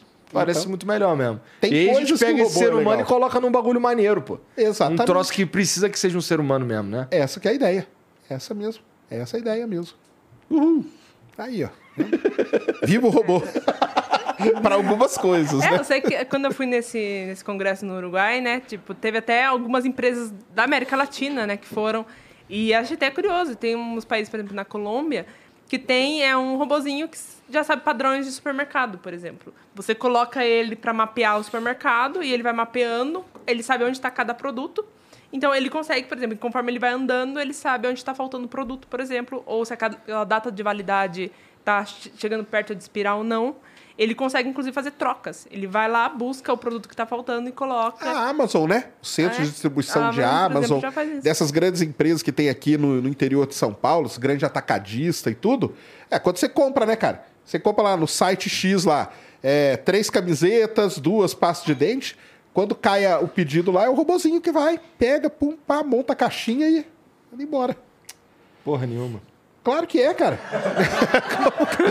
tem, tem- isso aí tem vídeo dos caras filmando dentro. ué. Sério? É, ué. Não é o ser humano que vai lá, pô, qual que é a caixa aqui? Qual que é mesmo, cara? Pasta de dente. É, eles estão morrendo de rir. Pô, Monster, qual que ele quer? Ah, ele quer esse verde, cara. Ih, cara, o verde tá lá em cima. Cara, o robô já robô? foi, já pegou. É, ué. Caralho, É tudo maneiro. automatizado. Esses grandes centros de distribuição e tudo, hoje é tudo automatizado, cara. Deve ser maneiro ver isso funcionando, né? Cara, eu, ó, eu, eu trabalhei dentro da Petrobras um tempo e tem um local lá que é a base de dados da Petrobras. Isso faz tempo pra caramba já. Você chegava lá e tinha que pedir tal dado para ser analisado. Eu chegava numa, num computadorzinho aqui e digitava. E eu via o robozinho que ia lá para pegar a fita, porque era fita digital, é analógica. Eu vi o robozinho indo, pá, pá, ele pegava, trazia, perfeito. Ninguém punha a mão naquilo lá, nem podia pôr. Então isso aí já faz tempo que é essas coisas super é, automáticas, cara. É isso que a gente falou. Você não precisa pôr o ser humano para fazer esse trabalho. Puto trabalho foda. Imagina pôr o cara pra andar dentro Imagina o daqueles ser galpões. humano arrombado do jeito que é. Vamos lá. Eu vou comprar, vou comprar aqui uma camisa e uma pasta de dente. Aí o robô, ele sabe que aqui é a camisa, mas alguém colocou um peru de borracha. tá ligado? Tô ligado. Porra, ia ser interessante, né? Imagina. Ó, o Rice manja dessa porra, né, Rice? Minha mãe. Não sei o que é pior. É, porque meu trabalho é um sexy shop. Ah, É verdade, era muito explicar. Pô, mas é que, é que assim, é, bom, no caso de pegar uma parada e colocar ali, na verdade isso parece uma tarefa simples mesmo a partir do momento que os lugares certos estão abastecidos com as coisas certas. Não, mas é que a Roberta falou, é a, o, a inteligência É, artificial... essa que ela falou é muito mais avançada do que isso, né? Ah, muito mais. É porque o que. Mas todas elas têm um ponto em comum, eu acho, que é reconhecimento de padrão. Sim. Elas funcionam com padrão, cara. Sim. Tem que ter um Existe, padrão. existe alguma. é, vamos lá. Ah, eu imagino que a inteligência artificial está em várias, várias áreas Sim. da, da nossa vida. Sim. Né? É, hoje eu acho que assim, eu até ouso dizer que a gente não consegue mais viver sem inteligência artificial. Ela já dominou a nossa vida. Porque, por exemplo, é uma, uma discussão que tem, é uma discussão da ética em AI. Quantos dos seus gostos hoje em dia não foi uma AI que decidiu pra você? Porque, por exemplo, quando você abre o YouTube, Aham. você aquelas recomendações é uma IA que aprendeu os seus gostos e ela recomendou coisas que você que acha que você vai gostar. Então, se você clicou numa banda que você conheceu no YouTube que foi recomendada por uma IA, é, e você virou fã daquela banda, o seu gosto foi manipulado por uma inteligência artificial. Aham. Isso para todas as, as redes sociais, não só o YouTube. Pro Spotify é assim, pro Twitter é assim, pro Instagram é assim, tudo é assim. Então, quanto da do que você é hoje, assim, do que você gosta hoje, não foi definido por uma inteligência artificial. E assim, tudo que a gente vê, nosso, a, a forma como a gente vê as coisas, assim, no, por exemplo, no TikTok, o Instagram que a gente fica TikTok assim. falam que é o maior exemplo disso, O né? TikTok, sim, de longe, é, fizeram uma- um trabalho ali muito bem feito em questão de inteligência artificial. Por isso que é tão viciante o TikTok. Ela mapeia em poucos minutos o seu gosto. E aí ela fala, pô, o Igor gosta disso aqui, então toma, cara. Toma. E aí você não sai. Na hora que você vê, você tá três horas ali, ó, só passando o dedo assim, ó. Entendi. Inclusive, a, a própria ideia de... Essa daí eu já tinha escutado antes. É, inclusive até a, a ideia de rolar, né, de fazer essa rolagem, é uma, é, veio da ideia de inteligência artificial, porque a gente tem dentro a chamada reinforcement learning, ou aprendizado por reforço, que é basicamente você vai, assim, a IA, ela tá treinando e a um dado momento ela ganha uma recompensa, que pode ser, por exemplo, pontuação, algo assim, como se fosse um jogo. E essa ideia de rolar é a mesma coisa, que você está rolando e em algum momento você vai ganhar uma recompensa. Então o seu cérebro assume que na hora que você continua rolando, em algum momento você vai ganhar outra recompensa. E se você fizer isso por tempo suficiente, você vai ganhar o máximo de recompensas. E essa ideia veio da inteligência artificial. Então, assim, é, hoje em dia, assim, eu ouso dizer que a gente não tem mais como escapar da inteligência artificial. Não tem, assim. É, a nossa vida já foi meio que definida pela AI. E assim, é, agora é só a questão assim, de ter. É, realmente, a ética em AI é uma área muito importante. Porque assim, se ela dominou a nossa vida, ok. Agora a gente precisa saber, né, a ética disso aí. E, mas assim, dominar já dominou, assim, não tem como. Muito. Será que a gente vai virar os gordinhos do Wally? Então, é, é, inclusive naque- no Ali tem uma, uma certa assim, crítica, porque eu, eu tava até escrevendo um roteiro recentemente que era sobre é, direitos de robôs, Ah. praticamente. E uma das da, da- do, do tema do vídeo era realmente tratar essa questão do emprego, né, da IA e tal. E, e eu cheguei em alguns, por exemplo, no, nos Estados Unidos, durante acho que o governo do Obama, se não me engano, eles fizeram uma pauta, assim, o governo fez para tratar o assunto da inteligência artificial e na questão de emprego. E aí eles tratam, e lá eles trazem uma nova ideia que não é pessoa desempregada, é pessoa que não é empregável. E isso é porque a inteligência artificial vai chegar a um ponto que talvez as pessoas não sejam empregáveis, Aham. que é o que trata o filme Wall-E. Que as pessoas ali, elas, os robôs fazem tudo pra elas e elas estão ali só vivendo de boas na vida delas porque elas não são empregáveis. Ah, é, É, é mais ou menos o que a gente tava falando. Mas aí, será que não vai surgir um outro tipo de emprego que a gente nem Exato. sabe? Exato, Que aí vai precisar do ser humano? exato. É porque é triste você pensar, né, cara? Pô, vai chegar um tempo, cara, que você não precisa fazer mais nada. Ah, tal. arte. Então, Aí arte, você- a arte a gente já tava falando. Teve um concurso de arte há um tempo atrás. Porque você não sei se já brincou nos, no- nos sites que você joga três, quatro palavras e ele faz uma obra de arte pra você. Não. Já brincou? Tem o Dali. Ah, não, já, já, já. Já? Isso aí já. já. Então, Tem um bot no Twitter também. É, É, o AI underline bot underline curio. isso aí. Sim. Então, aí há um mês É atrás, que esse é meio menos- merda, até porque ele faz muito rápido, sabe? Uhum. Então fica meio esquisitão assim, mas esse, Mas é, esse dado mas é porque você tem que fazer várias interações. É que normalmente a primeira interação não sai muito legal, né? Mas aí quando ela, a IA começa a trabalhar, aí é que ela vai. Ah, tá. Aí teve um mês atrás um concurso de obra de arte e teve um ganhador. Descobriram que o ganhador, quem fez, foi uma inteligência artificial. Os artistas estão revoltados. Falam, pô, e agora? Porque se você coloca o computador para fazer várias e várias interações, a tendência é que aquilo ali vai ficar um negócio maravilhoso, né? Inclusive música, inclusive. Sim. Tudo. Aí começa toda essa discussão. E aí, será que precisa do cara fazer música? Será que precisa do cara para fazer, pra fazer arte? Inclusive o Dali, ele tem uma assinatura própria. Se Isso você aí. vê na- nas imagens que o Dali Tem, cria, tem a assinatura de artista dele, né? tem que é uns quadradinhos, que é- seria a cor dele, assim, que é, um- acho que é verde, rosa, branco, alguma coisa assim, que é a assinatura. Então ele tem até a própria assinatura. Então que você Caralho, sabe. pois é, quando- o que, que o ser humano. Que, pra que, que a gente vai precisar de ser humano? Aí foda-se, aí manda pro, esta- manda pro espaço mesmo a inteligência artificial e foda-se. né? Pelo menos não corre risco, né? Se der algum problema, foi o robô, né? Não sente nada. Caralho. Pois é, é muito maluco isso mesmo, porque é, se até a arte os caras estão Cara, isso aí fazendo. tá uma discussão, assim, violentíssima. Os artistas, eles estão pistolaços. Porque mas assim, é você tá muito, falando de, de arte, tipo, uma pintura. Uma pintura. Mas, pô, se dá pra fazer uma pintura, dá pra fazer música. Dá pra fazer... Pô, tem e muita por aí vai, feita. né? Música- tem música feita por. Inclusive, você pode fazer tanto algo meio que entre aspas original, quanto você pode, por exemplo, você gosta de um tal artista. E aí você alimenta várias músicas desse seu artista Você, que você tipo, dá as gosta. referências. pra- Sabe? Você dá as referências pra IA. E, aqui, ela cria ali- uma nova música do artista que você gosta. E aí você vai ler, assim, a estrofe é muito parecida, tudo é muito. é, O ritmo é muito parecido do artista que você gosta. E é uma música que o Meia criou. Isso é possível. Tanto eu já fiz até na minha casa com letra da, da Taylor Swift. É mesmo? Eu, eu peguei as músicas da Taylor, alimentei, porque eu tava aprendendo essa questão de gerar é, frases, né? Porque é uma área da IA chamada Natural Language Process, ou processamento de linguagem natural. E ela cria. Ela consegue criar, assim. E hoje em dia tem essas IA que são muito boas. Claro, a que eu fiz em casa era uma simplesinha.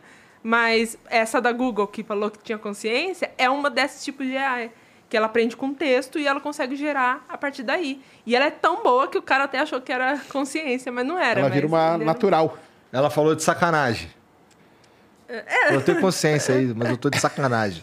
Ela começou a defender os direitos da IA. Aham. E aí a- o cara meio que ficou, ué, como assim defender direito? Mas foi algo que ela aprendeu com a base de dados que ela tinha, que é uma base de dados gigante.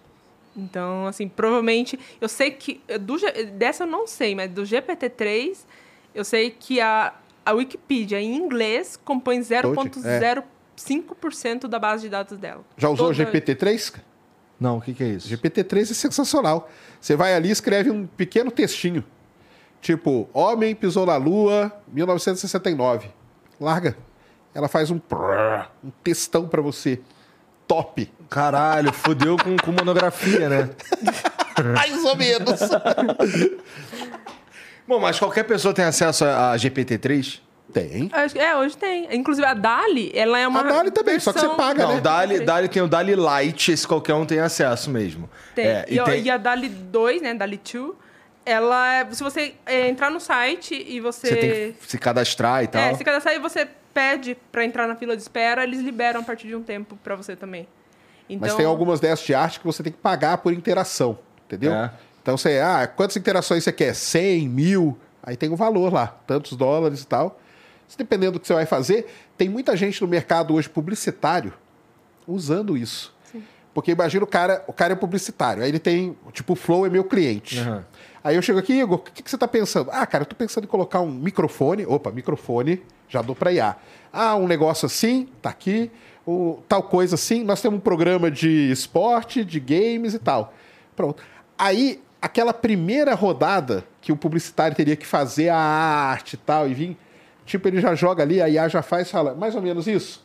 Aí você fala, ah, não. Ah, então vamos trocar aqui. E, tipo, em meia hora, uma prévia, uma versão draft do negócio, rascunhão ali, já tá pronto, cara.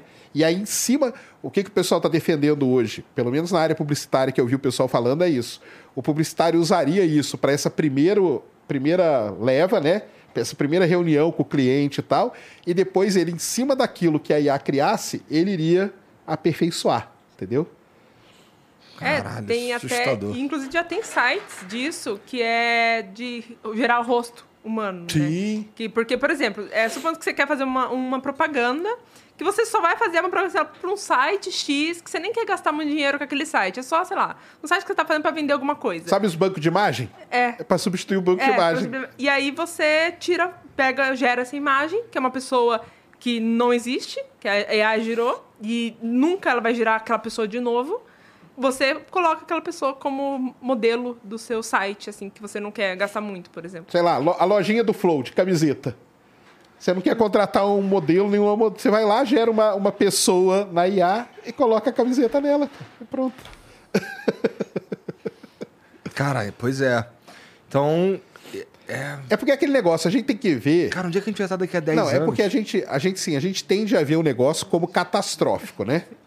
Mas a gente tem que ver o negócio como para ajudar a gente, cara. Tem muita coisa nesses exemplos aí que ajuda, cara. Entendeu? Então, o, ca- o Tudo publicitário. ajuda, na verdade. Não, tudo ajuda. é legal, tudo é legal. É porque aí vem o cara que vai começar a aplicar isso pro lado mal da, da vida também. Sempre tem Sempre também. tem Sempre também. tem também. Então é aí que eu acho que entra o negócio da ética, né? que a É, Roberta estava falando. é, é, inclusive, ética- por exemplo, fake news mesmo. Ah, eu estava até falando com o Sérgio É. antes do, daqui. Que tem esse Stable Diffusion, que é a, é a DALI do Google. O Google Hum. também lançou a própria, que, que assim, é, é absurdo o que esse Stable Diffusion faz. É absurdo. Inclusive, recentemente saiu, acho que foi sexta ou Desculpa, sábado. ô Roberto, como é que é o nome? Stable Diffusion, é Tá bom, tá difusão estável, praticamente em, em inglês. E aí eu vi lá, o cara postou, ele colocou, era Einstein no programa The Big Bang Theory. E é, você olha, e é o Einstein no programa The Big Bang Theory. Você não tem como falar que aquilo não é o Einstein no The Big Bang Theory. Quem vê aquilo acha que realmente aconteceu aquilo.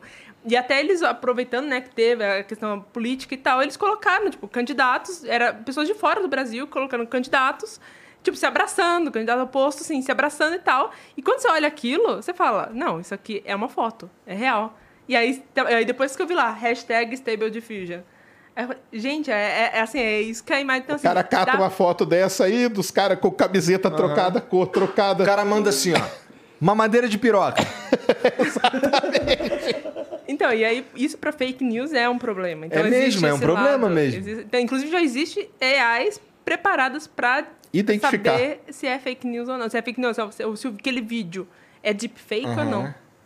Deepfake também é, já é um problema, né? Já Hoje é um em problema. dia, né? Já é um problema, sim.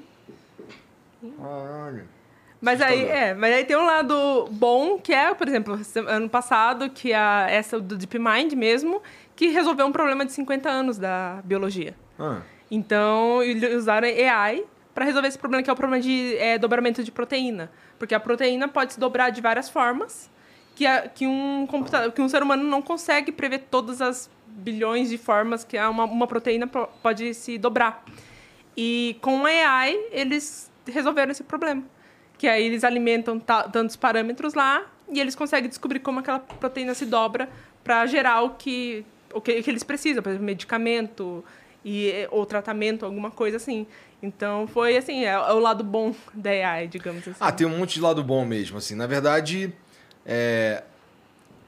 eu imagino que o lado ruim é a exceção, só que ele é sempre muito catastrófico. Exa, isso que é fogo, exatamente. É que a- o uso fica muito maléfico, né? É, porque assim, ele, ele possibilita umas paradas que ninguém tá esperando no começo, né? Então É. acontece umas paradas muito sinistras mesmo. Porra. Mas é, mas é uma ideia maneira, eu gosto desse. desse...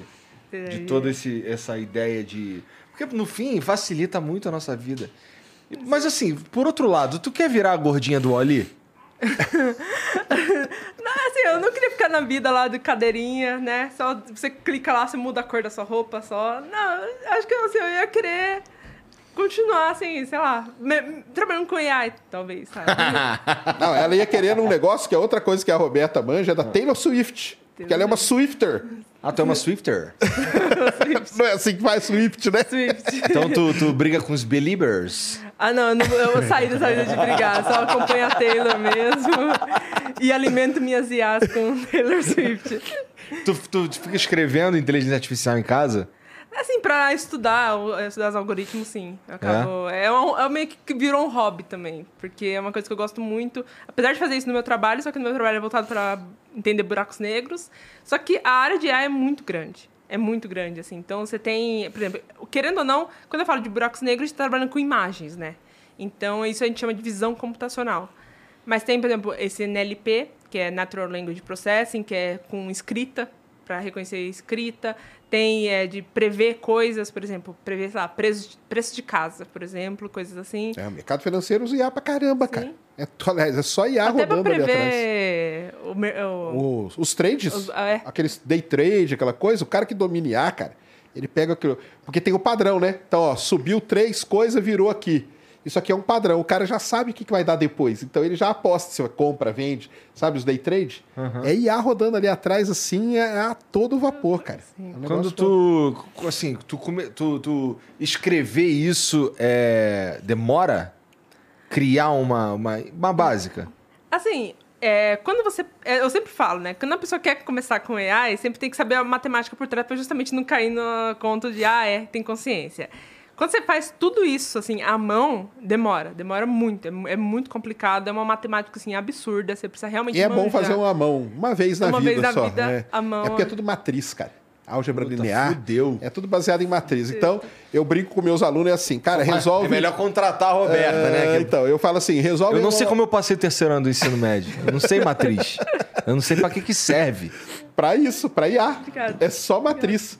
Aí eu chego com meus alunos e falo assim, cara, resolve uma 3 por 3 na mão. Eles já gastam umas 3 horas resolvendo. Fala, então, tá vendo? É isso aí, cara. A IA resolve uma matriz de, sei lá, um milhão por um milhão. E aí é tempo computacional rodando, cara. É isso. É, é que a IA, ela depende muito do, do tempo de máquina, né? Do poder computacional. Sim. Então, por, É, por isso que o pessoal fala que o grande salto que vai ter é quando entrar o computador quântico na parada, né? Exato. É Porque que aí ele o- vai pegar isso aí e vai resolver com muito mais velocidade. Aí, cara. Inclusive. Aí o quê? Aí o quê? Não, aí tudo vai ser. Decisões vão ser muito mais rápidas, tudo isso, cara. Inclusive, o grande salto que a AI teve, porque assim, a área de AI já vem desde a de, da década de 50, 1950 mais especificamente, que foi quando o Alan Turing publicou, publicou o artigo dele trazendo assim, é, máquinas podem pensar, o artigo começa assim.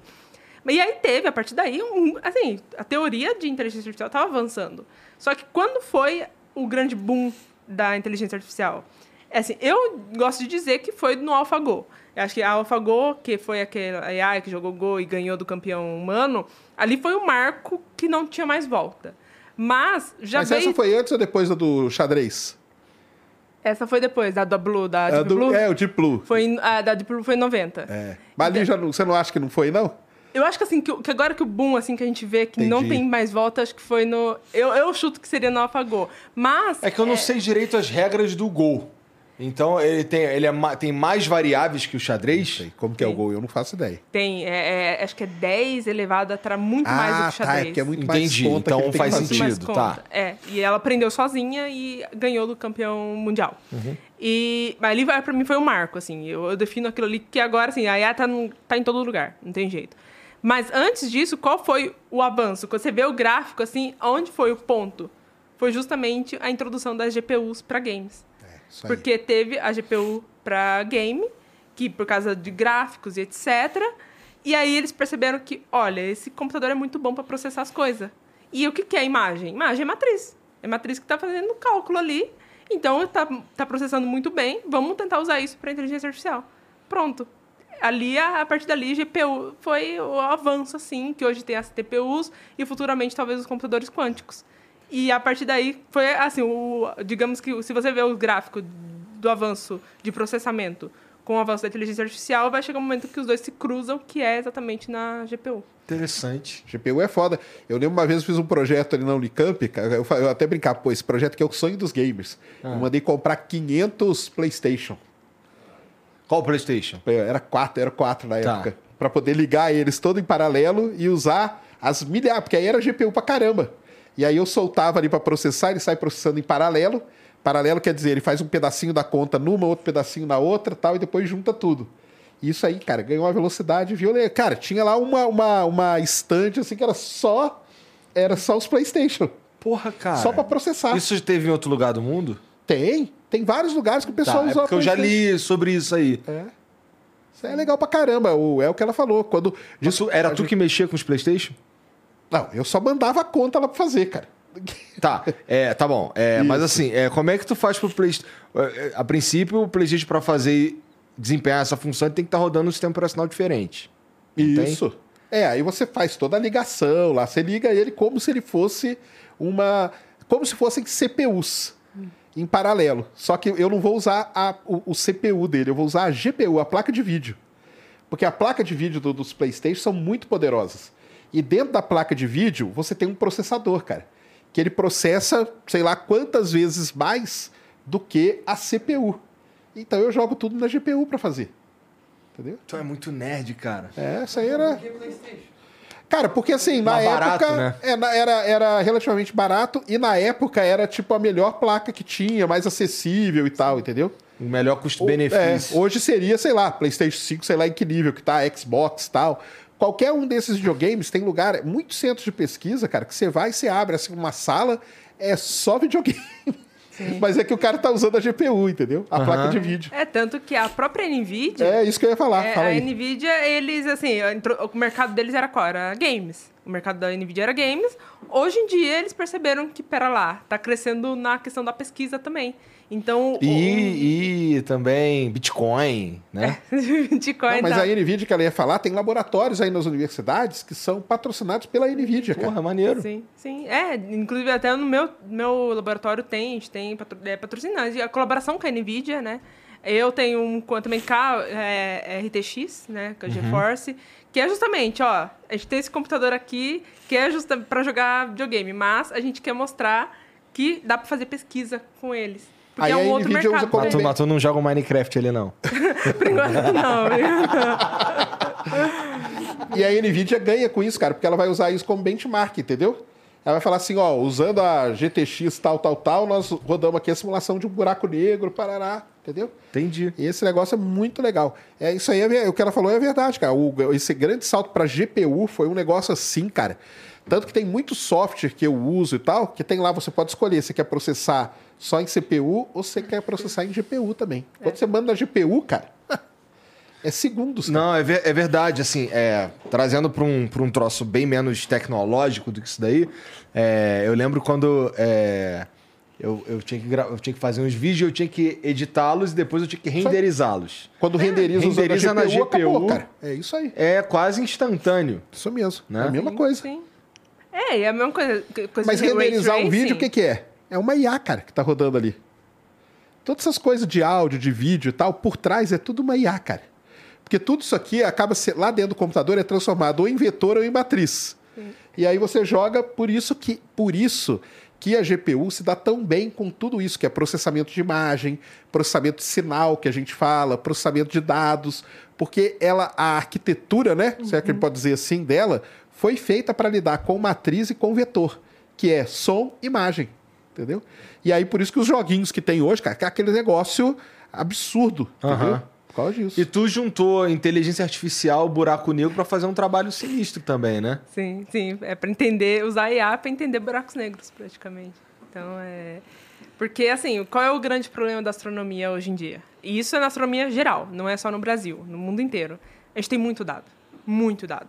Ao ponto que, assim, não tem ser humano o suficiente para analisar. Você coloca cada ser humano na Terra para analisar cada dado, não dá conta. Porque é muito. Então, imagina que você tem um monte de foto que você pode descobrir N coisas naquelas fotos, só que você não tem gente para observar aquilo. E qual o que se dá melhor com dados é a inteligência artificial. Então você acaba é, colocando a inteligência ajudando muito na astronomia. No caso dos buracos negros, ainda é um pouquinho além, porque, assim, as- a, primeira foto que a gente teve de um buraco negro foi em 2019. Ah. Foi recentemente, Aham. três anos atrás. Antes disso, a gente só tinha teoria.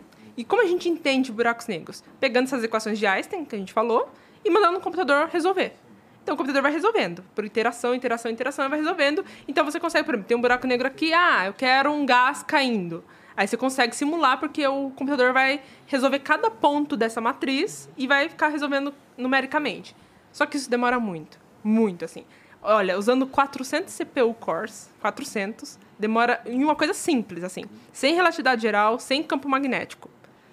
Demora sete dias. Agora, se você adiciona campo magnético, se você adiciona três dimensões, porque o mundo que a gente vê é em três dimensões. É, se você adiciona relatividade geral, porque o que descreve um buraco negro é a relatividade geral. Isso aí vai para mais de um mês. Fácil. Entendi. Rodando dia e noite. Isso para uma simulação. Só que você não sabe quais são exatamente as condições que tem naquela, naquele ambiente. Você não sabe. Você- então você precisa testar várias. Então imagina, para cada uma demora mais de um mês. Se você quer testar 12, que é muito pouco, inclusive, você demora um ano. E isso, assim, é no mundo inteiro. E eu e até te dou um exemplo, que o... sabe o EHT? Da, o, o telescópio que tirou a foto do buraco negro. Aham. Recentemente, eles publicaram a, a foto do Sagitários à Estrela. E eles... Como é que eles tiram a física daquela foto? Pegando simulações e comparando. Vão comparando, vão comparando, vão comparando. A que tiver menos erro, é, quer dizer que está próximo daquilo ali. Só que chegou o artigo, eles publicaram e eles não conseguiram nenhuma muito parecida. Nenhuma. E aí, ou a física está muito errada, alguma coisa está acontecendo. E a conclusão que eles chegam é: eles não conseguiram adicionar radiação, que é uma coisa importante na- no disco de acreção ali do buraco negro. E, por causa disso, Ia afetou ficar os muito resultados. complicado, não ia ter como resolver. Não ia ter, como, não ia ter tempo hábil suficiente para resolver aquilo. Não tem computador o suficiente para resolver aquilo. Então, no meu projeto, a ideia é o seguinte: e se a gente ensinar isso para uma inteligência artificial? Ela aprende o que tiver que aprender ali, e a gente consegue simular, ensinar a física em torno de um buraco negro para uma inteligência artificial, o padrão, né, que a gente estava falando. E aí foi o meu trabalho de mestrado que eu, eu fiz isso. Então a gente alimentou é, várias simulações de, de buracos negros para inteligência artificial. A gente montou essa inteligência artificial do zero e ela é, conseguiu prever um que ela, que, que ela não nunca tinha visto antes.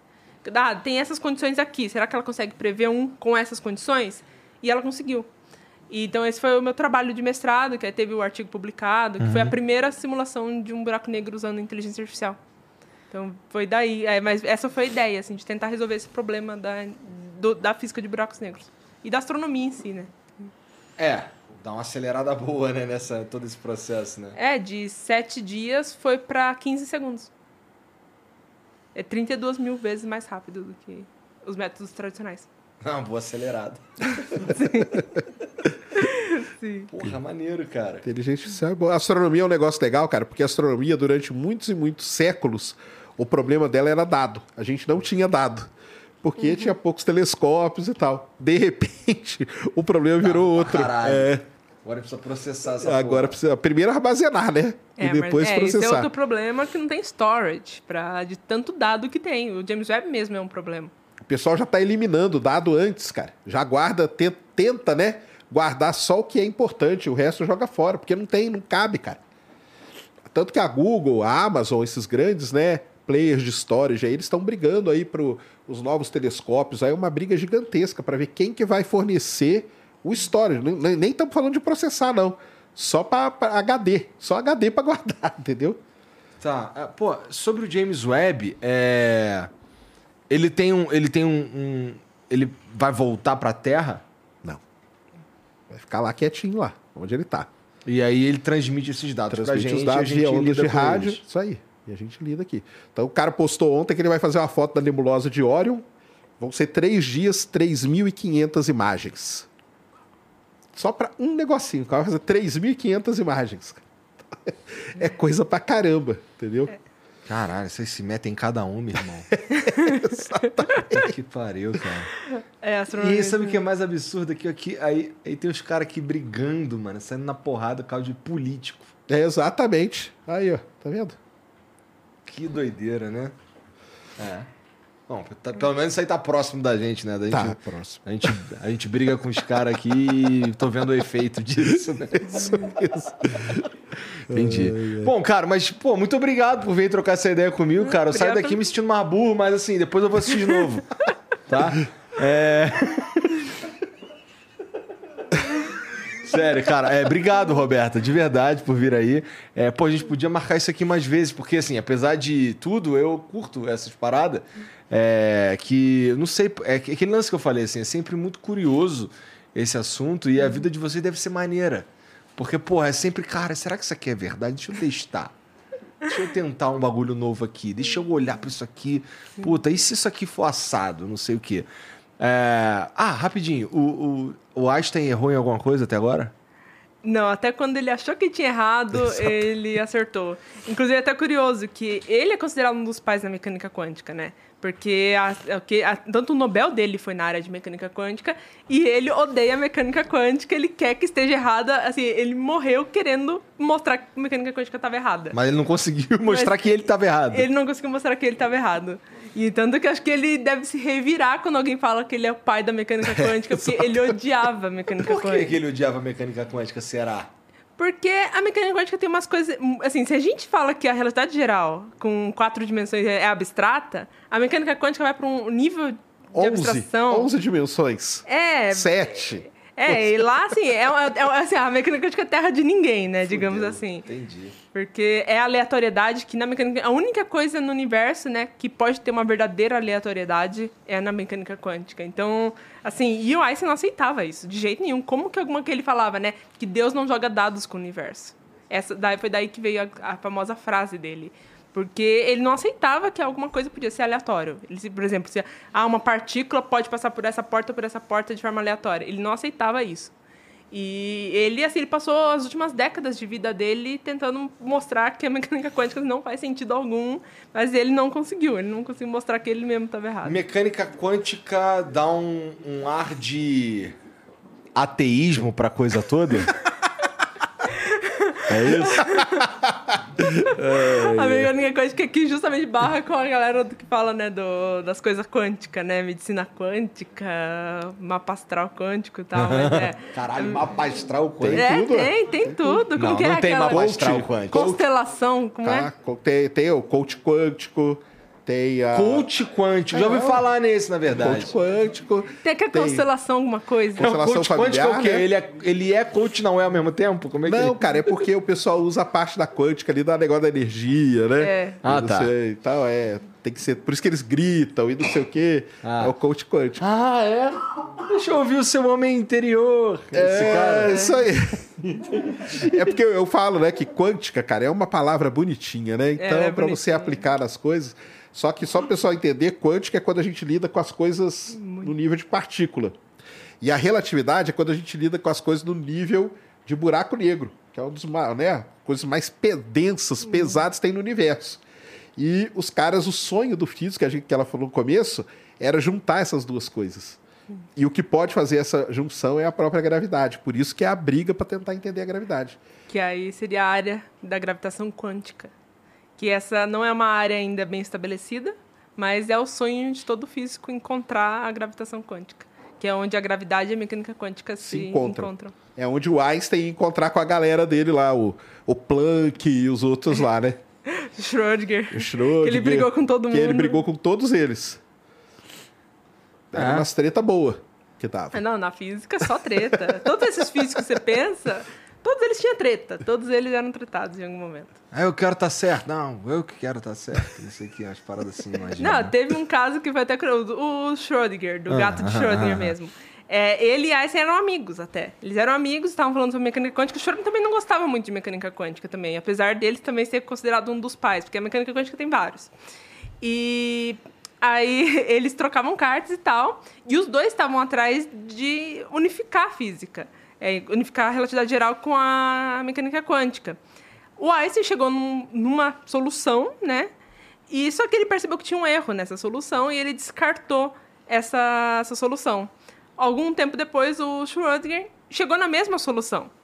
E ele tentou meio que porque Einstein já estava meio conhecido como o Albert Einstein, né? O cara mais gênios da história e tal, tal, tal. Então ele queria meio que ferrar o Einstein e ele foi num dar um press release, publicar o artigo dele falando, olha, eu cheguei numa solução que eu unifiquei a física antes de Albert Einstein. E aí o Einstein falou, tá bom, mas isso aí tá errado, eu já cheguei nessa solução há tempo atrás e, e já encontrei que tá errado. E aí ferrou. E a partir daí eles começaram uma treta absurda entre os dois. E os dois, assim, era, era de publicar artigo um xingando o outro, sabe? Era coisa assim. Não tinha rede social na época, era em É. artigo científico. ó. Era artigo científico. Ou carta também, É, mandando carta, carta, era pro outro famosa. As cartas são famosas mesmo. Caralho, Cartão. maneiro, Tinha maneiro. até, tinha até o cancelamento, que a Marie Curie mesmo, né? Que ela teve. é, Ela, o marido dela morreu, né? O Pierre Curie. E ela, ela teve um, é, um relacionamento com um estudante de doutorado dela. E ela foi cancelada na época por cartas. Então, assim, Einstein, inclusive, defendeu ela no cancelamento. Então foi. Tinha, é, e pô, Vem, vem de longo, longa data isso. vem, é. Caralho. Aí as pessoas falam que eles não usariam Twitter. Não, usariam sim, Nossa, estariam eles lá iam adorar. Ia ser uma treta violenta. Ah, não. É, pior que usariam, né? Pra um xingar o outro. Redes sociais, 2000. Bom, é, Roberta, muito obrigado por vir aí. Sérgio, obrigado mais uma vez aí pela moral. Valeu. Vamos só deixar aqui uma dica, pessoal, para a, a gente falou aqui do Turing, né, nessa parte de inteligência artificial. Tem um filme que é muito legal, né, que é o jogo Da da, imitação. Jogo, Jogo da imitação. já vi, é bom mesmo. É legal pra caramba, conta um pouquinho da história dele lá. Aham. E é muito interessante. Então, se você não viu, assista lá pra você aprender um pouco sobre Turing. Ô, Roberta, tu que gosta de Twitter, redes sociais, etc. aí, onde é que, como é que as pessoas te encontram? Bom, eu faço divulgação científica nas redes sociais, que é import underline hops. Então, import, de importar, underline R-O-B-S. E lá eu falo sobre buracos negros, astrofísica, inteligência artificial, Taylor Swift. Então, eu falo sobre... Divulgação científica. Taylor Swift. tá, importe underline Hobbs. Isso. Tá bom. E aí, tanto Instagram, Twitter, TikTok, tudo é... Vai estar aqui na, no comentário fixado. Sérgio, tem o Space Today, tem o Sem, Sem sem, sem fim, acompanha aí. Space Today também. Obrigado de novo, cara. Valeu, agradecer aí sempre o pessoal aí do Flow dando espaço aí pra esse papo, né? Sim, De sim. astrofísica, buraco negro, que é legal pra caramba. Valeu muito. Não, eu cara. acho legal pra caralho. Eu fico, às vezes eu saio um pouco culpado daqui, é, porque é, eu não sei, assim, não é modéstia, não é real, assim. Eu, eu, eu, eu acho que eu sou burro demais pra ter essas conversas. Mas eu, Nada, que é isso. É. mas eu faço um, eu, eu- eu faço as perguntas que estão na minha cabeça e deve estar na cabeça dos caras que estão vendo. Que eles não têm oportunidade de conversar com um astrofísico, assim, toda hora, né? Burro. É tudo burro mesmo, pô. né? Mas eu espero que não. Vocês são inteligentes, eu acho. Então, obrigado, gente. Até, a- até uma próxima vez que a gente se encontrar, vai ser legal. E vocês aí que assistiram, demais. obrigado pela moral. Segue os caras aqui, ó. Tá tudo no comentário fixado aí. E a gente se vê aí depois. Eu não sei que dia é hoje, tá bom? Hã? O que, que é talvez amanhã? Ah, tá. Talvez amanhã. É isso. Um beijo. Até lá. Tchau. Salve, salve família! Cara, vim falar pra vocês hoje aqui da Blaze, que é um site de jogos é, que você aposta dinheiro de verdade e tem a chance de lucrar, tá bom? Claro que você pode perder também, mas você tiver- se você tiver sorte, você consegue lucrar e se dar bem. Importante. É pra jogar com muita responsabilidade, você precisa ser maior de 18 anos e eu recomendo que você gaste o dinheiro que você já ia gastar com entretenimento mesmo. É, eu- hoje eu vou jogar aqui o, o Double, que é um jogo meio de. É um jogo de roleta, na verdade. E, cara, se você criar sua conta aí no, no site da Blaze agora, demora uns 10 segundinhos e tal. É, você ainda pode contar com um bônus de boas-vindas, que a Blaze meio que dobra o valor que você coloca lá até o limite de 5 mil reais. Tá bom? Bom, eu vou entrar aqui no, no, no Double, vou com 3 mil reais e eu acho que vai cair no preto. Vamos ver.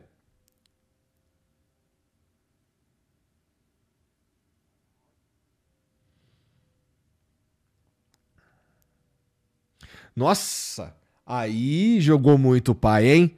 Ganhei aqui, acertei o preto, me dei bem. E se você quiser experimentar também, é só entrar no site da Blaze, tá? Lembrando que você tem que jogar com muita responsabilidade, é porque para ganhar, para lucrar aqui, você precisa ter um- uma dose boa de sorte, tá? É, mas entra lá, se você tiver aquela grana aí que você ia gastar com entretenimento sobrando, experimenta brincar um pouco no site da Blaze, beleza?